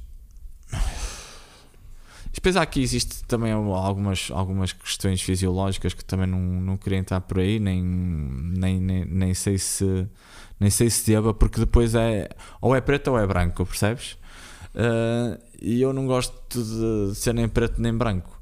Eu gosto de tentar encontrar o equilíbrio, mas se tu pensares num atleta, porque eu já treinei esse tipo de atletas de, de nível nacional, ah, eles faziam reforço muscular, ah, iam correr a seguir. Mas lá está, era com a ideia deles, não Agora- era, o objetivo deles não era ter hipertrofia, Mas era eles melhorar a é aumentar a resiliência, aumentar a capacidade de correr mais quilómetros com menos, eh, gastando en- menos energia possível. Percebes? Treinar a, a, a, O a que é economia. diferente de- do que eu quero. Eu quero manter a massa muscular, mas também quero correr. É por daí estar a perguntar. É praticamente impossível, é contraproducente. Achas que eu Epá, devia evitar ou de fazer outro tipo de aeróbico, por exemplo, caminhadas mais longas, mas a um ritmo menos, eh, menos intenso? É pá, boa pergunta, não te sei responder assim de uma forma detalhada e ahm, porque primeiro tu não queres aumentar, tu queres perder, queres ah, manter o volume, ok? Mas ao mesmo tempo queres baixar o peso e ao mesmo tempo queres correr. Ou que seja, estão três coisas que Que são contraproducentes, não é? que não são não são assim palpáveis. Eu acho que, que isto seria uma conversa para hum, obviamente quando tu corres fazes o teu aumento porque imagina qual é a diferença entre correr é força Como assim? correr é força. Tudo é força, porque vives no planeta Terra, estás a ser acelerado constantemente sobre pela, pelos efeitos da gravidade, não é? Se tu tens peso é porque a influenciado influencia na tua Mas massa. é considerado um treino aeróbico, certo? Ah, Pode ser um treino de força se começares a subir rampas por ali fora. Sim, pode, e podes, pode ser uma força reativa, a tua reação ao sol, ação-reação. Nós é que arranja- arranjamos nomes para desviar a pilates, né? depois crossfit, depois corrida, depois... mas é tudo força dependente, entendes? E tu ao fazer hipertrofia, tu ao nada mais, nada menos, também podes estar a aumentar a tua tolerância dos tecidos. Tu podes estar a melhorar a tua função em termos de rotações do tronco, que é importante na corrida.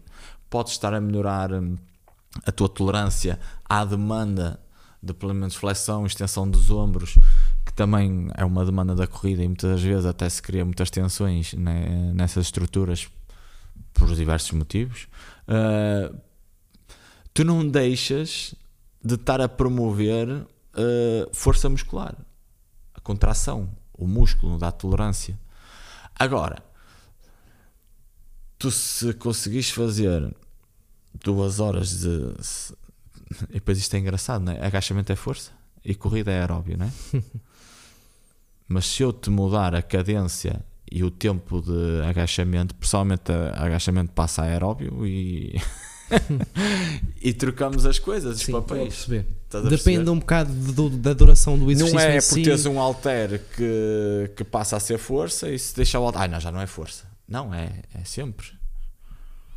Ok? E depois é que entramos nesse campo da. Opa, que eu acho que até já fugiu o assunto, mas já dei uma volta e depois acabei por nem responder a uma coisa nem a outra. Mas, no entanto, é isso. É. Epá, tu gostas de correr, corre. tu gostas de treinar força, pá, continua a treinar força. Porque eu não sei, eu não te conheço e não te consigo dar uma resposta válida como é que tu vais ficar. Porque para isso eu tinha que ser bruxo. Opa, e não sou. Já há bruxas que chegam aqui né? e algumas têm mais crédito do que alguns cientistas. Ahm, e muitas das vezes nós, nós ficamos pelos conceitos, né? Ok, hipertrofia, ok, hipertrofia é contraproducente correr. Será? Opa, se calhar até nem é. Até em algum ponto elas podem se ajustar, entendes? Agora, muitas das vezes deixas de fazer uma prática porque tens que fazer outra. E às vezes é só ajustar. Ok, ok, eu gosto de fazer hipertrofia, gosto Eu não, ah, eu não fazia, não fazia corrida, raramente fazia cardio. Comecei a desenvolver esse gosto quando estava na Graciosa. Fiquei lá a dar aulas, não tinha nada para fazer. É fui lá num contexto, não conhecia ninguém, não, não estava assim integrado com ninguém. Pá, o que é que me restava? Vou desanuviar um bocado. Então comecei a andar, fazer caminhadas longas, até um dia que decidi. "Pá, Olha, vou instalar aqui a aplicação do Strava e tal, e vou dar uma corrida. Eu lembro perfeitamente, só consegui correr 12 minutos. E eu, tipo, tinha um corpo atlético, não sei o quê. Para, eu, foda-se, só consigo correr 12 minutos. Isto para mim é um absurdo. Não, Não tinha é. noção que tinha realmente falta de desenvolver aquela questão aeróbica. Até que fui desenvolvendo o gosto e tal. 2 km passam para 3, passam para 5 Sim, sim, facilmente, passam para 10, passam para 20. Estás a perceber? E agora até tenho o objetivo de treinar para fazer uma maratona completa. Que eu acho que até sou capaz de, de fazer. Agora, realmente considero que há um conflito de quando eu estou a treinar ou numa fase em que estou a comer e a treinar e estou claramente a ganhar peso e claramente a ganhar densidade muscular, eu não consigo ser tão produtivo no treino de, de corrida. É impossível, porque dói-me os joelhos, eu vou correr s- o quê? uns 6, 7 km num dia, quero ir treinar no próximo dia a corrida, tenho uma dor Olha, enorme no joelho. Até te vou dizer, uma dor enorme no vou-te tornozelo. confidenciar isto. Eu hoje fiz um treino de força e fui correr 15 km. E já ando a fazer isto há algumas semanas.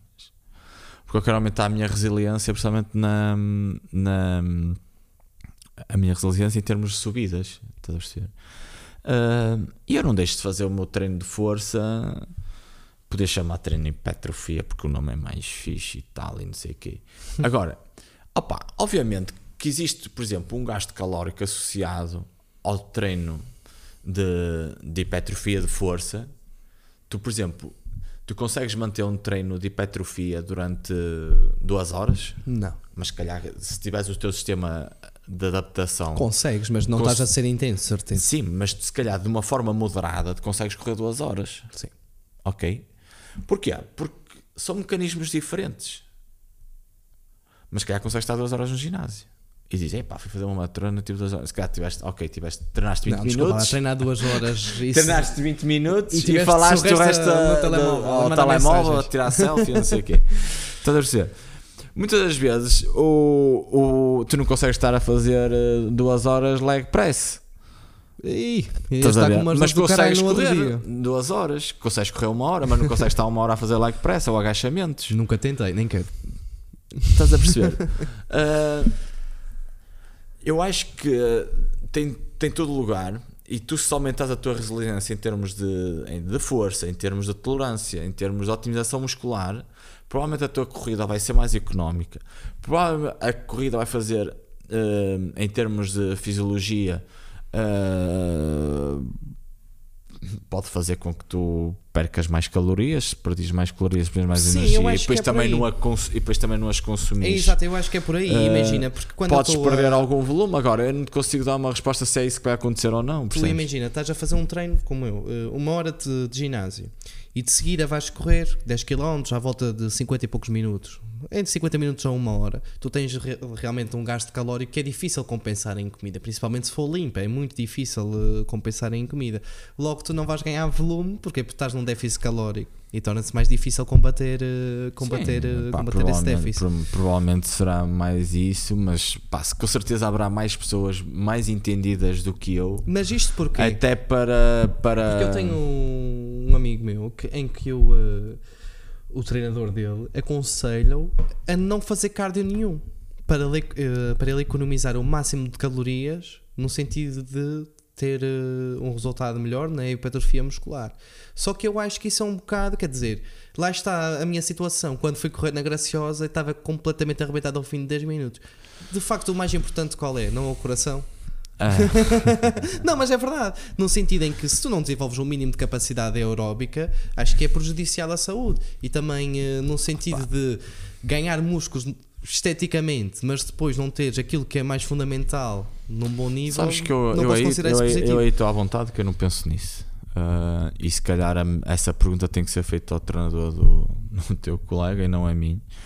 Porque eu não penso no músculo como crescimento, eu penso no músculo como função. O que é que aquele músculo, o que é que aquele eh, tecido faz naquele corpo? E não no também, não. É pá, o meu bíceps é pá, sim, mas eu consigo pegar no meu filho e tolerar eh, bastante tempo com ele ao colo? Consigo. É pá, mas ele nem é muito grande.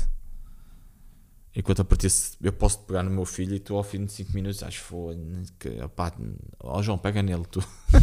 Estás. E se calhar em termos de volume até tens um, um bíceps definido. Estás a ver? Que são, às vezes as coisas eh, relacionam-se e não se relacionam.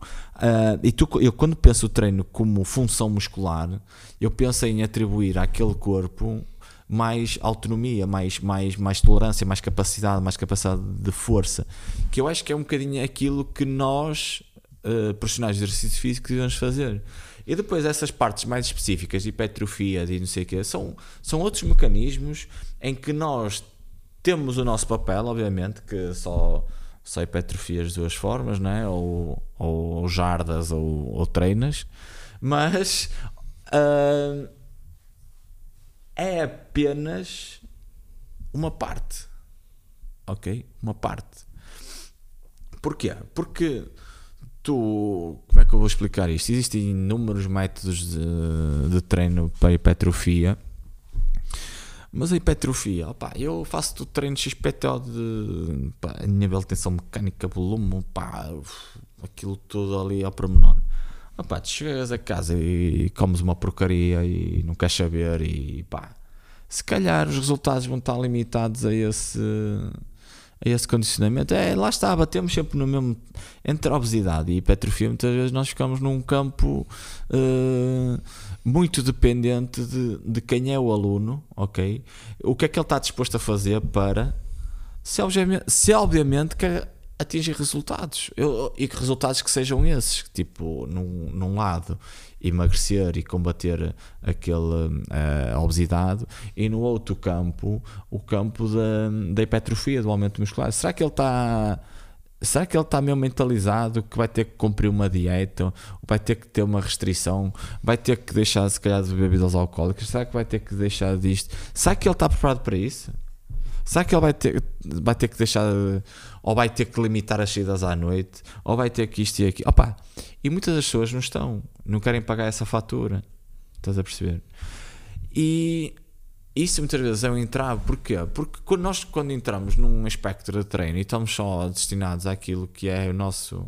Eu, eu, eu, eu, eu, eu e a situação dos objetivos temos uma relação assim muito. Uh, Conflituosa. Não é conflituosa, é porque eu, eu, tu vais treinar comigo e vais ter uma experiência, ok?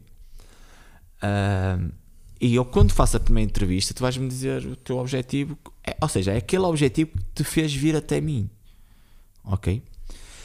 Mas lá longe, ou lá a meio, ou lá onde for, o teu objetivo pode ter mudado. Olha, pode ter sido esse. Aí pá, eu vim com o objetivo de atrofia, mas entanto, passados uns meses, até foste correr com um amigo e adoraste aquela porcaria. E dizia, epá, eu agora o meu objetivo já nem é este. Ó oh, João, prepara-me para eu participar na na, na maratona, no trail qualquer. E quantos alunos eu tenho assim? Imensos, pá. Pessoas que vão com um objetivo, mas depois descobrem outras coisas. Estás a perceber? E caminham os seus interesses. E caminham. Mas porquê que elas. Mas porquê que elas. Por, porquê, que, porquê que elas são assim? É essa a pergunta. Porquê que as pessoas são assim? Epá, eu não posso responder uma, uma, de uma forma simplista a um a um conceito complexo e nós somos complexos. Nós, seres humanos, somos complexos. Então, pá, nós para ir buscar muitas respostas não temos como, estás a perceber? E, e muitas das vezes as pessoas têm sentimentos, têm emoções, pá, têm experiência. E depois a experiência que eu lhe dou, que eu te dou de treino, a experiência que tu depois vais adquirir, porque, oh, ok, eu convivi com fulano e até fui dar uma corrida, olha, adorei aquilo epá, eu agora até quero correr. Como obviamente, opá, num dia o meu marido não pôde ir e eu fiz-te um hum. treino diferente, estás a perceber? E tu até gostaste daquilo, olha, eu até gosto deste tipo de treino de força. João, podes-me fazer mais treino de força? Ou crossfit, ou Não, pá, o que for. Eu, eu, mudei, eu mudei alguma coisa, pronto, porque faz parte. Porque as experiências também, eu costumo dizer que eu, eu também sou um bocadinho avaliado pela experiência que dou ao cliente. Estás a perceber? Claro. Não, Porque se é... tu só fizeres supino plano na vida, não vais conhecer o prazer de fazer pá, tu coisa. não vais conseguir, tu não vais sentir o prazer de fazer, por exemplo, um, um, um press com, com cabos ou, ou fazer um supino com halteres. Estás a perceber? Uh, e muitas vezes é isso. Eu também sou avaliado um bocadinho pela experiência. Eu sou muito desligado assim, às vezes, dessa dessa vertente que eu já vi que aqui no Pico existe muito essa cultura da hipertrofia, musculação, pá, pá, pá, pá, pá. e eu eu não, eu não, eu não nego que existe, percebes? Mas a tua uh, vocação é diferente. Mas a minha, a minha vocação é um bocadinho diferente. Eu não, não te posso dizer que não estou um treino de hipertrofia, se calhar dou. Estás a perceber? É pá, mas eu não, eu não. Eu acho que muitas vezes nós ficamos muito preocupados com os resultados e preocupamos muito pouco com. Com o processo. Com o processo, obviamente. Qual é a tua opinião sobre anabolizantes? Ah pá, não tenho, que estou-me cá para essa merda. tipo, não, olha, não sei nada. Né? Se me disseres assim um nome de um, eu não sei, não conheço. Eu também não sou muito especialista ah, pá, não sei, não, É coisa que não me preocupa. Não, pá, passa-me ao lado. Não tenho. É a minha última das preocupações. Uh, pá, há gente que toma, olha, tudo bem.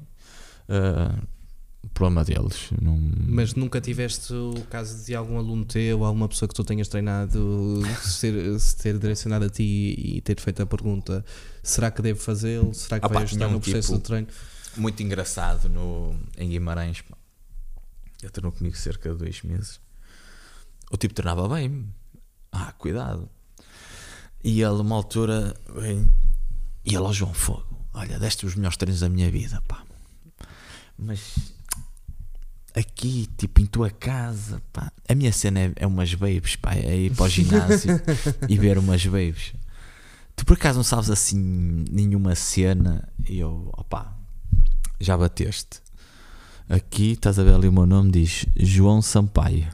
Tu quando saís daqui vais dizer aos teus amigos, às pessoas que treinaste com o João Sampaio, não treinaste no. Vou fazer publicidade, não treinaste no Solinca com o PT de lá, treinaste com o João Sampaio. Por isso, não, opá, não conheço, não quero conhecer e nem quero saber. Queres treinar? vem ter comigo. Pá, queres ir por esse campo? Vai, o corpo é teu, tu é que sabes. Eu não te aconselho, mas tu é que sabes. E ficamos assim. Pá. E a dele. tua opinião também relativamente a este assunto? É, é assim, curta e grossa. Qual é a questão que mais te dá um trigger, no sentido que mais te revolta naquilo que, eu, que tu reconheces como um erro mais comum que a maior parte dos personal trainers comete com as pessoas? Opa, aquilo que mais me. eh, é, é é os nomes, estás a ver? E depois aquele, aquela cena de ser em inglês, dá-me uma cena tipo. uh, pá, fat burning. Ei, esquece isso. Isso é derreter. Isso, opá, eu fico logo. Fat em burning, ex- como assim? Opá, acho que há um treino qualquer chamado fat burning ou uma metodologia queima gorduras, não sei o quê. Opá, eu acho isso incrível. Tipo, e depois é as próprias. Lá está, é, é tais ceninhas em caixinhas que acho que. Eh, opá, não, não beneficia ninguém, não beneficia a não área. tem, eh, estás a o teu Nós- valor não tem. eh, nós, nós não acrescenta vezes- nada àquilo que é. nós muitas das vezes atribuímos ao, ao, ao, ao, ah, ou procuramos a nossa credibilidade, percebes? Queremos a nossa credibilidade, queremos que- nós, nós queremos que as pessoas nos respeitem, percebes? Porquê? Porque só as pessoas nos respeitando é que nós vamos conseguir a- ahm, cobrar valor, cobrar preço. Preço é uma coisa, valor é outra, percebes? Ah pá, mas e depois nós entramos nos joguinhos todos. Nós, nó- nó- eu vejo muitos profissionais a imitar os influencers. Tipos que não são da área. Lá, Epá, eu uma aquelas altura- flexões nos dumbbells virados Eu- com, eu- eu- com a eu- cabeça para cima. Eu, uma altura, vi uma. uma um- Deves ter ficado bem, bem maluco quando, quando saiu agora da pandemia a cena dos, dos PTs ahm, pelo Instagram, etc. A Opa, fazer eh, eles bíceps com garrafões. E eles, e eles, eles tinham uma coisa de bom. E eu aí tenho que lhes dar. uh, Punha malta a mexer. Eles punham malta a mexer. Sim, eu também sou da opinião. E Qualquer nós- exercício é melhor que nenhum. Uh, opá, eu aí já. Quer dizer, Pronto. Respeitando a progressão. não acho que tentem empurrar um acho carro em se- movimento quando vai contra vós, não é? Ah, aqui, aqui, opá, na altura fiquei assim um bocado revoltado e mas depois lá está, eu depois tenho assim um sentido um bocadinho crítico relativamente a essas questões. Mas mas nós muitas vezes andamos na luta hum, de quem é o poleiro, do ego, estás a ver? Aí, opá, opá, mas a verdade é que há muito influencer que consegue meter malta a mexer. Estás a perceber? Agora, é o melhor caminho? Opá, possivelmente não. Mas eles conseguem, eles têm um poder. Por isso é que eles deviam ter uma responsabilidade mais acrescida. Estás a perceber? E eles não se deviam dar, às vezes, à, ao desplante. Eu sei que eles pensam no dinheiro e o dinheiro para eles já é uma cena tipo, ok. E, e depois para os vícios que alguns têm, também não deve ser fácil. Mas eles deviam ter uma responsabilidade acrescida. Ok, eu, eu, por exemplo, eu tenho poucos seguidores, ninguém me liga, estás a ver? Eu dizer uma barbaridade, ninguém, ninguém vai notar, mas se for a Rita Pereira, pá, esquece, toda a gente vai, vai ver. né? Vai ver as leggings Se- da Rita Pereira. Não estou preocupado se, se ela tiver uma- agachamento se ela, é se ela tiver a fazer uma massagem com a levar palmadas no rabo e dizer que aquilo equivale a 2 mil agachamentos, pá, ela vai ter uma responsabilidade. E vou-me candidatar a esse emprego. eu sou Opa. mais fã da Cristina Ferreira, meu. É a minha crush, não sei porquê. Ah, pá, não sei. Eu não- adorava, só uma mulher que eu adorava estar era com a Cristina Ferreira. Não E, sei porquê. eh, Acho que eu gosto de ouvir pessoas gritar. ah, pá, pronto, Não sei. Eh, são gostos, meu. Mas aqui a questão é essa: é eles realmente na pandemia assumiram um papel. Houve organizações que até que têm alguma responsabilidade na, par- na parte de- do fitness e da indústria do ginásio também convidaram algum, alguns influencers ah, para dar aulas de exercício, que tipo também é outra cena que às vezes não, não se percebe. Mas eu acho que o papel do exercício é, obviamente, do profissional de exercício físico. eh, opá, agora, nós também temos, na minha ótica, acho que também temos que comunicar melhor, temos que passar mais conteúdo. eh, mais conteúdo Informativo. informativo E não tão visual. e, e não tão, tão fácil, tão é pá, uma sequência de exercício, ok. Aí, opá, faço um. Eu faço. Eu faço o, o pino e consigo fazer uma flexão de cotovelo. É ótimo, fixe. Tipo, o é mas Para quê? Qual foi a funcionalidade disso? aqui- aquilo vai ser, vai ser para 1% das pessoas que vão ver. Porque não é. Porque 99% não faz aquilo. Ou seja, Nem- tu estás a querer.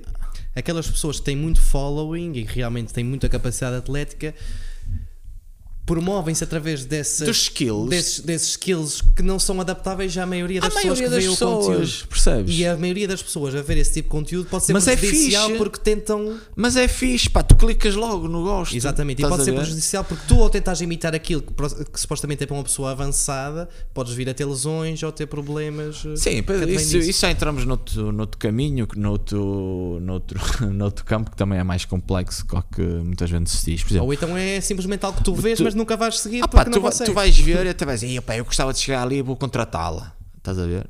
Mas aquela pessoa até pode ser boa a fazer os skills, pode ser boa a levantar carga, mas pode ser má a ensinar. Pode ser má nas progressões que faz. Estás a perceber? E, e aí, opá, agora, eu não estou a dizer que seja, mas estou a dizer que muitas das vezes o conteúdo é um conteúdo cheio de nada. Pá, a mesma coisa que eu agora. Mas isso é o mundo das redes sociais. Em, Sim, mas, mas há malta boa a fazer. Por exemplo, eu, eu- há um powerlifter que ele faz um conteúdo espetacular, meu. E ele Como é que é o nome dele, sabes? é Mauro Franklin.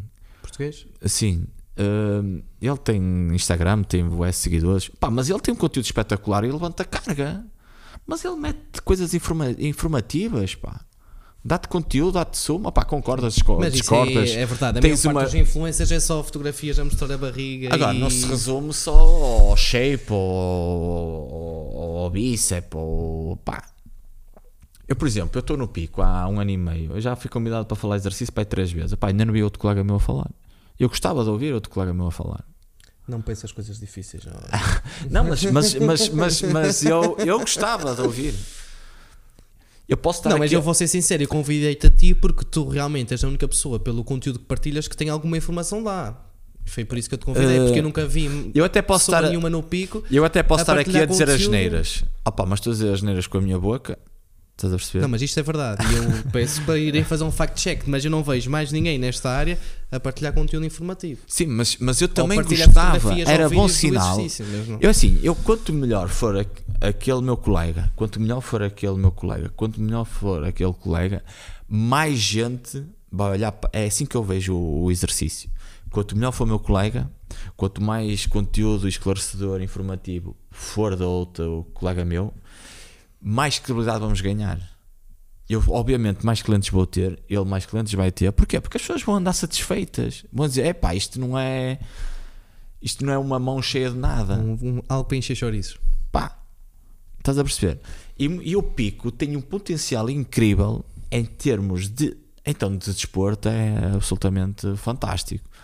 Mas tem potencial incrível porque falta muita coisa. e como falta muita coisa, pá, às vezes há dois ou três gajos que têm uma ideia e as coisas resultam. Mas até lá, ui, não, não faças isso, pá, as crianças vão se tão cansadas, ó, pá, aí a, a cobrar, a- a- sim, a cobrar porque pá, nem o relógio trabalha de graça. Embora mesmo parar está certo duas vezes por, por dia. Mas, mas, mas estás a perceber? E eu vim para aqui, eu, eu tenho uma mensagem gravada que eu às vezes quando estou assim num ambiente mais, estou mais em baixo, que eu também tenho esses dias, hum, eu olho para ela e digo assim, a mensagem diz basicamente que o mercado de PT não, não- é pouco valorizado no pico. Isto tanto eu antes de eu vir, mandei uma mensagem a alguém que era da área, por, por recomendação de uma amiga minha, e ela disse-me basicamente que o, o trabalho de PT não é reconhecido e que se eu quisesse vir fazer voluntariado na área da atividade física era bem-vindo. E Eu, eu quando olhei para aquilo, disse, foi, eu tenho a minha vida estável, eu estou aqui, estou, eu e a minha esposa estávamos super bem, tá, partilhámos o mesmo espaço, estávamos numa onda muito boa em termos de hum, profissionais e viemos. Ah, pá, eu assim, mas eu, eu ao mesmo tempo também sou assim um bocado aventureiro, eu gosto de, de mudar de vez em quando e gosto de, de me expor e de ser da minha. Eu acho que adquiri esta capacidade um bocadinho na, na minha experiência Erasmus. Gosto de sair da minha Fizeste zona de conforto. Fiz na, em Varsóvia. É na Polónia? Sim, Conheci várias eh, polacas em Lisboa que estavam a fazer Erasmus. pois. eh, Das melhores experiências da minha vida. Ensinaram muito sobre treino aeróbico. ah, acredito. e, eh, e então o que é que eu te, o que eu te queria contar era isto. E muitas das vezes hum, essa, essa eu quando vi aquela mensagem, a minha mulher, eu com um filho de dois anos, a minha mulher grávida, e eu assim, "Fô, vamos mudar a nossa vida toda, bem, e o que eu tenho é isto, eu vou para lá. Mas ao mesmo tempo, aquela mensagem não, não, me, não me deixou surpreso, porque eu já venho ao pico, já vinha ao pico há 12 anos. Não, vinha passar férias e isso, porque eu tive cá dois anos a jogar futebol. Depois fui. Mas tu estavas, esposa- eh, quando vieste cá, estavas a tentar profissionalizar a tua vida no futebol ou já eras profissional eh, Eu na altura futebol? nunca fui profissional da. já Fui profissional há alguns anos, mas nunca fui da primeira e segunda liga. Joguei na segunda vez, só o ter- futebol terceira. com outra, outra Sim. questão profissional? Depois, não, eh, não tanto. Eu até aos 27 basicamente só joguei futebol. Depois de sair daqui do pico, ainda joguei um ano assim que só jogava futebol. Depois ganhei juízo e matriculei-me. Ainda passei assim por algumas experiências, tipo trabalhei em armazéns, de calçado, de roupa de, da vida. criança. Depois vi que aquilo não, opá, não tinha, não me dava prazer, não era feliz e resolvi. Eu sempre dizia, ou era jogar futebol ou era prof- professor de educação física. Essa foi essa a minha primeira. eh, foi isso que me despertou a ir para o curso de educação física e desporto. E eu falei com a minha família e disse: Olha, eu quero me licenciar. E, ele, e eles, pronto, olha, vai, força. E eu fui, eu, com 27 anos, fui para a universidade. Lembro-me que na, no primeiro ano, acho que só fiz duas cadeiras, no primeiro semestre. Foda-se, jogador de futebol só fez duas Ah, cadeiras, eu imagino. Eu já não estudava há, Eu imagino o que é que se já, passava estu- eu já não estudava há 15 anos. Foste fazer Erasmus, já estou a ver tudo. E eh, não, não, não, isso foi, isso foi depois. Já vivia junto com a minha esposa e tudo. Mas E, casado. E uh, opá, na altura depois fizemos recurso, passei a tudo, depois, pá, depois as coisas até eu costumo dizer que comecei como dos piores alunos e acabei como, como aluno, encarreirei, percebes? Uh, Foste e a minha desenvolvendo gosto à medida que foi desenvolvendo, praticar. mas eu já estudava muito, só que não entrava nada. Estás a perceber? Eu, eu, eu sou muito de meter as coisas na cabeça e vou. E depois, pá, ninguém, ninguém me para, estás a ver? É, é siga. Foi uma questão de aquilo fazer sentido para ti e interligar os hum, conceitos. E depois a experiência Erasmus passa numa vertente que é interessante, que eu tinha a minha cunhada em Inglaterra e eu não falava inglês, eu fui para a Polónia sem falar inglês, eu andava sempre com os meus tradutores a ver, Uh, não percebia um charuto, as pessoas falavam comigo, eu até gosto de conversar, gosto de comunicar e para aquilo, para mim foi uma... Aqueles primeiros Teve meses impacto. teve um impacto. Uh, e uh, até tem uma, questão curiosa que algumas pessoas sabem que é uma alemã, assim, num meeting que a gente faz logo de iniciação do Erasmus, que junta ali as, as nacionalidades todas. E uh, uma alemã perguntou quando é que eu cheguei. Oh, claro que tinha uma trator ao lado. Ela diz assim: oh, ela perguntou quando, quando é que tu chegaste. E eu, tomorrow, estás a ver? e ela Muito ficou bem. assim. Já não a comeste, certeza, Ah, não tiveste não, hipótese. não, não, Foda-se. nem queria. Mas, mas aqui a situação foi, foi o meu colega. Olha, disseste amanhã e eu, ah, oh, yesterday, yesterday. Estás a ver? O meu nível. O engraçado é que saio da Erasmus a falar com o diretor da universidade. Ah, A necessidade fez-te fez empenhar Opa, e- eu, eu, uh, eu no início tentei conviver, mas, mas sentia que não percebia nada que se estava a passar ali. E eu basicamente fechei-me um mês no quarto. Eu tinha uns, os meus pais tinham uma livraria uh, e eu, fiquei, eu levei umas gramáticas, uns dicionários. E o meu colega do quarto era assim: Ó João, fogo, sai, sai do quarto, pá. E eu, pá, não sei. Eu só saio do quarto quando perceber alguma coisa do que eles estão a dizer. Que eu estou para ali a olhar, tipo, Sentias-te mal. sentia-me mal. Engraçado que depois eu é que era o. o- quando era tipo, o que é que, o que é que é. ah, Como é que se diz cobertor? Eu já sabia, estás a ver? Já, já como tinha ali aquilo já tudo. Porque depois uma pessoa que é que decora aquelas coisas, necessidades básicas, né? E então. Depois, entretanto, o indiano começou-se a aproximar de, de mim. Pá, o tipo era um tipo espetacular, tinha paciência.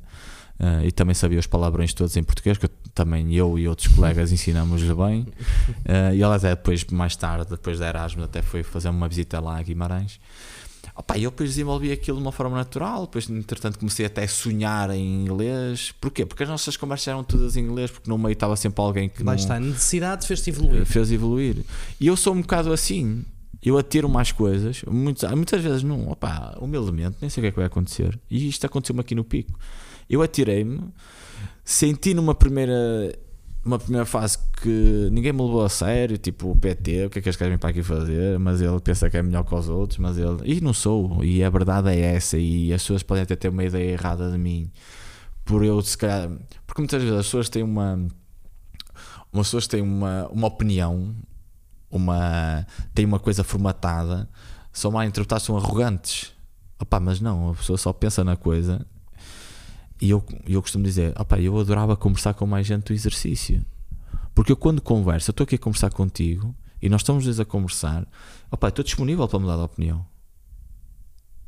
Se tu me des relações uh, Isso aí também como eu abordo qualquer conversa com alguém. opa, eu gosto e tenho necessidade que as pessoas me contrariem. Mas a maior parte das pessoas já vem com. Já, já referi isso, já vem com uma E ideia pré- e pré-formatada eu daquilo que gostava querem ouvir. realmente que, que as pessoas me confrontassem mais. E isso num exercício, muitas vezes eu falo com amigos, lá está, de uma forma informal, não é com o papel que tu tens, que tu é que deves ter influência porque é que estudaste sobre o assunto relativamente ao exercício, mas eu muitas vezes tenho conversas com um amigo, olha então, como é que estás? Estás a conseguir treinar bem? Não sei quem, ah, tá, está a correr bem, estás a perder peso? E ele diz, é pá, sim, mas isto assim não fiz muito bem logo, estás a perceber? E eu sou sincero, porque também sou uma pessoa que não tem problema de, de dizer aquilo que pensa e digo, ah, não, isso não é por causa disso, opá, tu tens é que comer menos, tu não vai ser por isso ali uma hora que vai fazer diferença, tens que comer menos, tens que, tens que ter controle com a alimentação, digo algo do género. Mas ele arranja sempre uma forma de se desculpar, Claro. estás a perceber, e dar, dar a volta à situação. Nós- E eu muitas vezes acabo a conversa dizendo assim, meu amigo, tu estás-te a enganar a ti mesmo, não me vais enganar a mim. Agora, é uma questão de se tu realmente queres, não vale a pena estás a fingir que queres.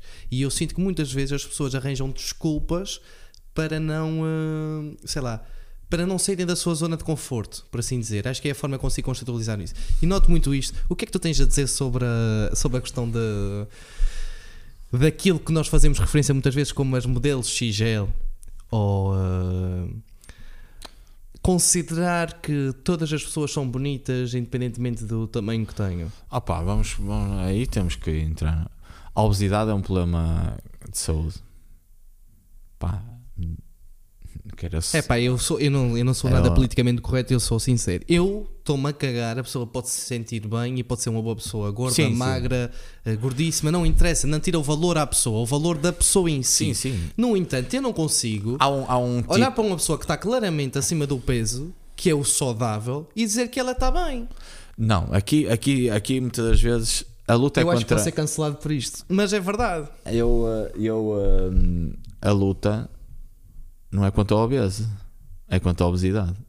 Exatamente, é isso. Estás É esse o meu ponto de vista. Nós, eu não estou aqui um, a dizer que a obesidade, que, que o obeso, a pessoa é que tem culpa. Não, a pessoa, a pessoa, se ter obesidade é um problema de Gravíssimo. saúde. De saúde.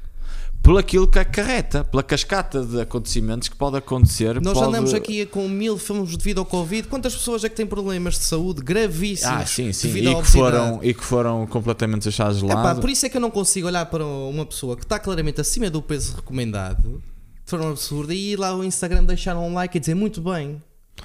Epá, a pessoa é uma excelente pessoa, é. Pode ser.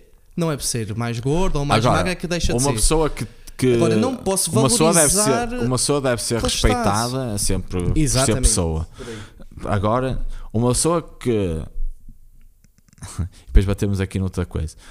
Ah, uma pessoa obesa obviamente que está a tentar mudar ah, o seu comportamento e, e até em, olha procurar um nutricionista e está a tentar mudar a sua dieta ah, começou a dar umas caminhadas como, como entrou no ginásio contratou um PT eu acho que essa pessoa deve ser valorizada Claro que e sim. devemos dar-lhe tempo Mas não é isso que eu estou Eh, a referir. porque lá está, isto depois entra-se naquele processo Eu não me estou a referir a essas situações. eu Agora, estou a referir dizer, dizer assim, ok, uh, gordura é formosura. Tipo, Sim, é naquele ridículo. âmbito de, Estás-te a matar. de desculpar o facto da pessoa ter um grau de obesidade só porque, pronto, parece bom Mas e é é isso, as simpático. pessoas depois aproveitam o facto de realmente isto é a verdade pura e crua. Não tenho a disciplina, não tenho a capacidade de fazer exercício e ter uma, um estilo de vida saudável e aproveitam a desculpa por estarem acima do peso para fazer uma promoção de como aquilo se fosse um padrão de beleza. É pá, isso para mim entra em conflito Sim. com aquilo que deve ser o bom senso e que deve ser a norma que as pessoas devem seguir de ter um mínimo de. Ah pá, aqui, aqui a situação de eu, eu- eu acho, que- eu acho que aqui tipo aqui entramos sempre num, num espectro da, da parte da hum- humana, não é? Dos sentimentos, as emoções e nós acho que devemos sempre respeitar essa vertente. No entanto, e que fique ciente, a obesidade é um problema de saúde. Claro que sim. Ah, Ouve, não tem problema, ponto. tu estás a ser muito político com, com essa questão, mas a verdade é essa: as ah, pessoas são preguiçosas e depois usam isso como Hum, desculpa posso- para se promoverem não e posso- para dizerem: Olha, eu estou acima do peso recomendado, claramente que vou ter um problema de saúde se continuar assim, mas eu quero ser famoso no Instagram, por isso, olha, modelo XL. Epá, isso para mim é algo que é ridículo, meu. Opa, eu, eu- lá está, a parte do preguiçosa já estou como outro. Há, há- há alguns fatores, há pessoas que até são, eu conheço pessoas bastante ativas, eh, que até têm um estilo de vida ativa e, eh, opa, mas por algum motivo, Eu queres que eu te diga o quê? Comem demais. eh, pá, É. mas até são, eu não lhes posso chamar. hum, o que acontece muitas das vezes na sociedade é que hoje em dia há pressa para tudo. E, e há pressa para tudo e temos mil e um a fazeres e depois esquecemos do mais importante que são nós próprios. Estás a perceber?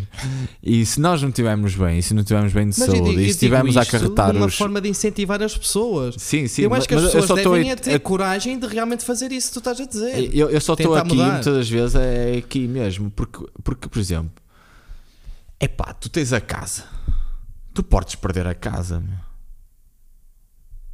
Mas se eu te chegar à tua vez e dizer assim, não, vou-te arrancar as duas pernas, pá, porque tu, tu se calhar entre a casa e as pernas vais ficar sem a casa. Tu sabes que isso vai influenciar a tua vida. Tu entre ter um problema de saúde gravíssimo e perderes a casa, se calhar, mas as pessoas não, ui, a casa, pá, vamos trabalhar para ter a casa, é batalhar, pá, mil horas por, eh, por, por mês, pá, as a- a- a- os dias é que tem 24, porque senão as pessoas trabalham 48. Eu Estás a esta perceber? discussão com a minha mãe. E isto, opá, a longo prazo é problemático. Eu digo Estás assim perceber? minha mãe: Oh mãe, a mãe Há, um- está. há um livro, opa, ainda não o li, mas já ouvi ele a falar do José Soares, eh, Start Stop. Não conheço. Eh, eu já ouvi falar sobre o livro, mas ainda não li o livro, infelizmente. Mas, mas, mas vou, gostava de ler. E ele também é um bocado, é 5 estrelas, fisiologista, um alto conceituado a nível nacional, professor também universitário. E ele fala muito sobre isso. Opa, nós andamos num ritmo maluco. Nós, nós olha, eu, eu- é um bocadinho, é- eu também sou um bocadinho assim. Olha para o que eu digo, não olhas para o que eu faço. Ah, eu muitas vezes vejo o meu filho à noite e hoje vi-o à hora de jantar, dei-lhe um beijo e vim para aqui. Estás a perceber? Ah, mas isto tudo para dizer o quê? Que muitas vezes, e por acaso não foi o caso, que até nem me esqueci de mim, eu gosto de tirar sempre ali uma horita, duas para mim, nem que seja para dar uma caminhada, para, para ler um, alguma coisa. Opa, tento, nem sempre consigo, mas, mas esforço-me para que isso aconteça. Mas a maior parte das pessoas vive num espiral que eu acho que Houve, mas tem que se responsabilizar a elas por isso. Pá, eu, digo, eu tenho esta louco. discussão com a minha mãe. Ou seja, eu não estou a dizer, eu quando digo isso da, daquela questão das pessoas estarem acima do peso, não é eu no sentido de discriminar a pessoa, porque eu tenho esta discussão com a minha mãe e obviamente que eu amo a minha mãe, esteja Claro. ela acima do peso recomendado ou não. Não é questão de deitar abaixo nesse sentido. É uma questão de eu digo à minha mãe, mãe, tu estás a ficar sim, sim. mais gordinha, tem cuidado. E o que é que ela me responde? Ah, mas foi porque eu fiz isto ou não sei o quê, ou porque Claro. não tenho tempo para isto, não sei o quê. E a minha discussão com ela é sempre: houve, em vez de estares preocupada daquele sofá estar um bocadinho mais sujo e tiveres que remover lá o tapete para ir limpar e tal, e lavar as cuecas agora e não podes lavar mais logo, concentra-te em pelo menos ires dar uma caminhada ou fazer um jantar mais saudável. Opá, isso é muito mais importante do que certos pormenores que ela despende tempo e depois Sim, sim, desculpabiliza esses pormenores para, para justificar a sua situação. Agora, Ou seja, agora- não é questão de ela perder o valor por estar fora de forma. Sim, Mas sim, eu tenho sim. que transmitir esta mensagem para quê? Para que haja uma esperança de que ela mude a sua que atitude pelo menos que e que prolongue a reflita sua sobre qualidade isso. de vida. pelo menos reflita sobre isso. Eu. hum, lá está, muitas das vezes a nossa comunicação em termos profissionais, eu já fui muito desse. hum, daquela velha frase, como é que se diz que hum, eh, a pessoa só não tira tempo se não quiser. E eu até tenho um post para ali sobre isso. E eu achava injusto. Eu fui, eu fui já achar foi injusto porquê? Porque primeiro nós somos humanos e temos nossos deveres, pá, às vezes assumimos ou, ou, ou, ou- ou assumimos compromisso em termos de, de monetários, né? E em termos de, de que nos vai custar do corpo. É? E se olhas aqui para o pico, tens a vinha, tens o gado, olá, tens, tu tens trabalhos super eh, cansativos em termos de vigor até físico. Exigentes. Exigentes. Ah, e pá, exigentes em termos de tempo e de prazos e de não sei de quê. E, e eu aprendi isto aqui. E depois o que é que nós comunicamos? Nós, nós, profissionais de exercício. E tiramos uma real selfie, não é? A treinar e dizer, só não tem tempo quem quer. Opa! Então, nós trabalhamos no, no ginásio, nós, nós se quiseres treinar em 20 minutos, estamos lá no meio, a pessoa que está, sei lá, ali Numa vinha na criação velha. numa vinha na Criação Velha ou ali perto da Casa da Montanha que está ali atarefado com. Eu acredito que muita gente gostava. acredito, pá. Só que Achas que assumiu a tais- casa e já não assumiu- tem a Assumiu disposição tais a mental? fazeres, tais a fazeres, opá, que não consegue. Chega a casa partido e a prioridade da- dessa pessoa já não será isso, estás a perceber? E depois como se calhar passa altas horas, porque eu acredito que até eu nunca, eu nunca tive, estás a perceber, nem nesse tipo de pastagens ou nesse tipo de, de, de experiência. Mas acredito que aquilo seja, não seja automatizado, estás a perceber?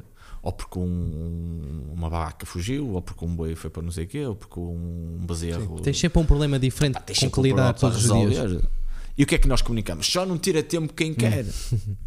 E sim, eu consigo perceber. Estás a perceber? Consigo E perceber muita esse ponto de gente- vista, mas lá está. Eu acho que deve haver sempre um mínimo de precaução com isso. E porque pessoa a tua se calhar- qualidade de vida. Não, não, mas, mas esta pessoa até chegar a casa, só que naquele momento pode não ser a prioridade, opá. Aquele momento pode. Mas não é questão de É- até mensagem. vai Qual é a mensagem que tu deves perpetuar? Eu percebo isso, mas achas que o caminho é dizer, ok, esta pessoa está sistematizada para pensar desta forma, então eu vou simplesmente abster-me e não, não tentar eh, mudar, ou tentar fazê-la ver que eh, despender um bocado da sua vida para que ela possa de facto melhorar a sua qualidade de vida e isso perdure desde, desde o momento que ela vai iniciar esse processo até o, ao fim da, da mesma. Não é- seria mais proveitoso fazer isso? Sabes qual é o problema do ser humano? É que a minha mãe não me ouve, mas eu não, não fico resignado e deixo de transmitir essa nós, mensagem. nós somos muito bons a prever o futuro. O problema do ser humano é esse. Nós somos muito bons a prever o futuro, mas somos horríveis a sentir o futuro. E como nós não sentimos o futuro, só vamos, só vamos agir quando sentirmos alguma coisa. Não Quando- sei se tu conheces o gajo que é o conheço, H2H2 Podcast. O gajo lá tem um podcast fa- fa- famosíssimo e ele uh, disse só que vais atuar fazer quando- exercício é uma perca de tempo. Porque ele basicamente o que queria dizer era perdia as pessoas que perdiam 6% do. Vinham treinar uma hora e tal, duas horas, já perdes 6% do teu dia, 6% de uma vida, é um desperdício, há tanta coisa melhor para fazer exercício. Eu fico a olhar para uma mensagem dessas e penso, "Pô, 6% comparado ao benefício que o mesmo te trará para todas as outras áreas da tua vida. Eu não estou só a falar numa área de estética, eu não estou a falar numa é, área de. quanto tempo tem esse podcast? É pá, é muito tempo. Então, se calhar, eh, eu posso dizer que é 8% de ouvir esse gajo também é desnecessário. né, Exatamente. Pronto. Isso para mim, mas isto é uma mensagem que não, para mim Ah pá, é pois, pois ridículo. está tá, tá do. Ah pá, vamos estar aqui agora. Eu, eu vou ser o guardião do exercício, estás a perceber? Sim. E vou- não vou estar a lutar com. Ah, pronto, é a opinião dele. E ele que Sim, também estou a dar a minha opinião. E Eu associo sempre maus momentos na minha vida, más decisões que tomei, eh, más, eh, más atitudes, eh, estar mais nervoso, estar impaciente a alturas que eu não estava a Sim, treinar sim, sim. e não estava com uma rotina organizada em função do Nós, exercício e um nós muitas vezes dizemos eh, uma, uma situação muito engraçada que depois fica ao critério de, de cada um. O exercício faz bem, não é? Isso- Eu comer chocolate em certos momentos também pode fazer bem. Ir à esteticista, fazer, uma mulher fazer as unhas também faz bem. E escortar o cabelo, pá, e sentiste mais, pronto, mais apresentável também faz bem. Fazer a depilação também te pode fazer bem. Sim, eu concordo. E dares um mergulho também faz bem. Estás a ver? Sem depilação tudo- feita em muitos anos 80. Ah, tu. Estás a ver? Tu. pá, se calhar tudo faz bem. Tem que haver sempre um equilíbrio. Cada, Um equilíbrio, todas, as pessoas, todas as pessoas são diferentes e se houver um equilíbrio, Obviamente. Claro. É uma palavra muito isso- fácil. Mas lá de- está, ó Miguel, de eu tomo, eu tomo atitudes que não são corretas. Eu sou uma pessoa que exagera um bocado quando sai a nível de álcool, fumo se calhar mais do que devia. Agora, eu não vou para o Instagram porque fumo. Não é? Eu fumo, tenho consciência que é um ato que não é saudável ou que aquilo não deve ser feito e não vou para o Instagram a meter uma foto a fumar porque tenho estilo e dizer: Olha, o novo padrão de beleza é eu estar a fumar um Ah, cigarro pá, às nós, 5 da tarde. no- nós também estamos aí por um. Mas nós banalizamos isso com o facto das pessoas serem obesas. E é esse o pormenor que eu não concordo. Opá, eu também acho que há muita necessidade de, de muitas das vezes de sermos Não, cordiais, vá. E, e depois é, é a nível dessa. ninguém tem tomado depois ao pé de ninguém e dizer assim: olha, não, tu estás mal, não deves fazer isto. E tu, olha, a atualidade mostra-nos isso. Há não sei 40 e tal conflitos armados no mundo, não é? Pá, mas só se fala na Ucrânia. Não, porque é o politicamente correto é dar apoio à Ucrânia. Estás a perceber? Há tantos portugueses, se calhar, a passar mal. Ah pá, mas não, não vamos agora é preocupar-nos com os ucranianos. Pá, com todo o respeito. Sim, porque a Federica não sei quantos disse que estava a fazer uma angariação de fundos estás- no Instagram, estás a então isso é que é entender- fixe. Estás a entender eh, como é que nós somos? Nós somos super incoerentes. meu. E quando tu falas nessa situação de obesidade, de, de problema, nós continuamos a ser aquele animal recoletor dos, do Homo sapiens. Ok? Só que agora temos um frigorífico já não temos necessidade de caçar, já não temos necessidade de gastar calorias atrás do, do leão, do urso ou lá do que for. Estás a perceber? E temos tudo ao alcance. Olha, temos aqui os biscoitos, né? Da, Da padaria dos feitães. da frase. Ele da faz um trabalho melhor que o meu. Pá, estás a 100 perceber? calorias, 100. 100 de 100. Não é só- Tal como elas, é, é um zero. Ah, opá, temos tudo ao alcance. E não temos necessidade de gastar energia para ir buscar isto. Se calhar até eles deixaram aqui à porta, pá, tu não tiveste que ir lá. Estás ver? E nós continuamos a ser aquele. Muito comodistas. Nós continuamos a ser Mas, aquele eh, animal. eu acho que isto vai mais numa de querer love social, de querer que toda a gente dê uma palmadinha das costas e estás bem, estás bem, eh, continua. Nós não conseguimos que temos medo que discordem de nós ou muitas vezes não fazemos aquilo que pensamos Eu, que é exemplo, o correto eu, eu, com medo da, eu da adoro, eu adoro pedir opinião a alguém. Opá, tenho um amigo que é um é dos meus melhores amigos. Ele quase. Eu não digo que ele discorda sempre de mim, mas muitas vezes discorda. Eu adoro uh, ter a opinião dele. E depois faço aquilo que eu acho que é correto. Mas ele dá-me sempre uma, um outro lado que eu se calhar ainda não, Não tinhas não pensado. refleti naquilo. Eu também gosto de ter essas discussões. Estás a perceber? Sabes o que é que eu gosto desta aguardente também da, da E de- comparativa? Vamos aproveitar a, da, publicidade. Tu não bebes nada, Não, João? não. Estás de dieta? Não, não, não estou. Eu Não, aceitas uma neve dazinha? Ah, pois é, de beber quando acabar Não vai este. beber.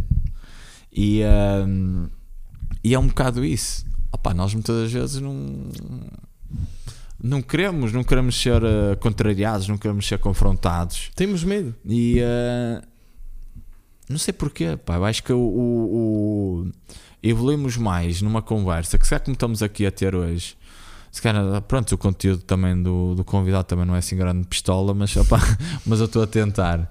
E eu também, como não tenho certezas uh, absolutas de Não, de eu gosto de uma nada, atitude tua, porque é assim, eu confesso que chego ao fim, eu faço uma pergunta concreta, como já fiz, eu chego ao fim e não percebo. Ou seja, não percebo porquê, porque tu não me deste realmente uma resposta concreta. Eu fiz uma pergunta concreta e tu não me deste uma resposta concreta. Agora, eu percebo porque é que não me das uma resposta concreta, porque não queres mentir e achar que sabes responder. Sim, eu podia dizer-te aqui alguma coisa e tu lá um jargão, opa, e tu ias dizer, foi este gajo percebe muito isto, meu. Ah pá, mas eu sei a responsabilidade que tenho, percebes? E eu se calhar podia estar a dar uma informação errada. Quando tu falaste daquela situação do volume com um aeróbio, eu se calhar ali em algum ponto uh, esses objetivos podem não estar a ser muito coerentes. Estás a perceber?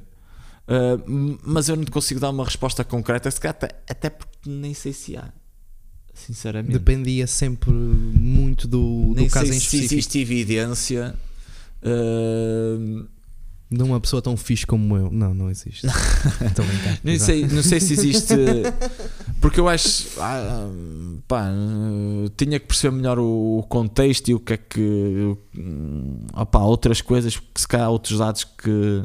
Ou, ou eu também. Ou tu não me soubeste explicar bem, eu também não soube Não, interpretar porque bem. lá está, porque eu sou um completo, um completo eh, idiota, ignorante, que faço merdas só por fazer e gosto de ir para o ginásio por ir, lá está. Eu às vezes eu treino lá com o André e realmente ele tem toda a razão. Ele marca os. O, porquê? Porque o treino env- envolve uma grande vertente de progressão, não é? Então ele marca lá tudo, quantas séries é que faz, repetições, com o peso. E aquilo é que está correto. Se eu quiser otimizar o meu resultado, devo fazer aquilo que ele faz. Mas eu penso assim. Eu quero ser culturista? Não quero. Sim. Não é? O que é que eu quero? Vir aqui treinar, descontrair, está na boa. Então não, não marco, certo? Não marco porque não sinto a necessidade disso. E se calhar é uma estupidez, porque podia otimizar o meu treino, mas é a forma como eu me sinto bem. E na minha perspectiva, desde que eu esteja a fazer exercício, não é? E que me sinta feliz e que sinta que estou a ser saudável por aquele momento que estou, que estou ali a exercer Sim. e a despender de tempo, tranquilo. Eu vou-te ser sincero, eu, o meu plano de treinos muitas das vezes é uma folha em branco. Ahm, pode não ser ideal para toda a gente, se calhar para uma pessoa que já tem alguma. E depois isto, quando entramos em experiência de treino, epá, eu pratico alguma coisa há 5 anos, mas faço sempre a mesma coisa, só tenho um ano de experiência repetida 5 vezes. Não, mas Ah, espera aí, mas ma- espera aí que tocaste aí numa fonte. Mas há pessoas que, que variam demais. Para haver progressão, tu também tens de fazer o mesmo treino. E há sempre aquela conversa de ah, eu fiz este treino de peito na segunda-feira, não o posso repetir na quinta. É pá, também se nunca repetes, não- nunca tens progressão. Não concordas com isso? Hum, vou- até vou entrar no- mas eu já vou responder à tua pergunta. Mas se calhar a minha população, a minha população que eu treino, são pessoas que procuram outro tipo de objetivos. Claro. E o meu treino, muitas das vezes, eu não vou dizer que não olho ao volume de treino e que não olho às cargas, que não olho às séries. Olho quando ela souber treinar. Até lá, vou muito por sensações. Olha, como é que estás? Dormiste bem? Descansaste bem? Perguntas soltas que ela vai dizendo. E naquele momento, planeio o melhor treino para ela naquele dia Conforme aquilo que ela está a confirma aquilo que ela está a sentir naquele dia. Se chateou com o marido, se não chateou, se está cheia de energia, se calhar até vai um treino. Uh, bora. Pá, o que é que ela tem disponível para trabalhar? Bora lá, vamos, mostra-me aí. Estás a perceber?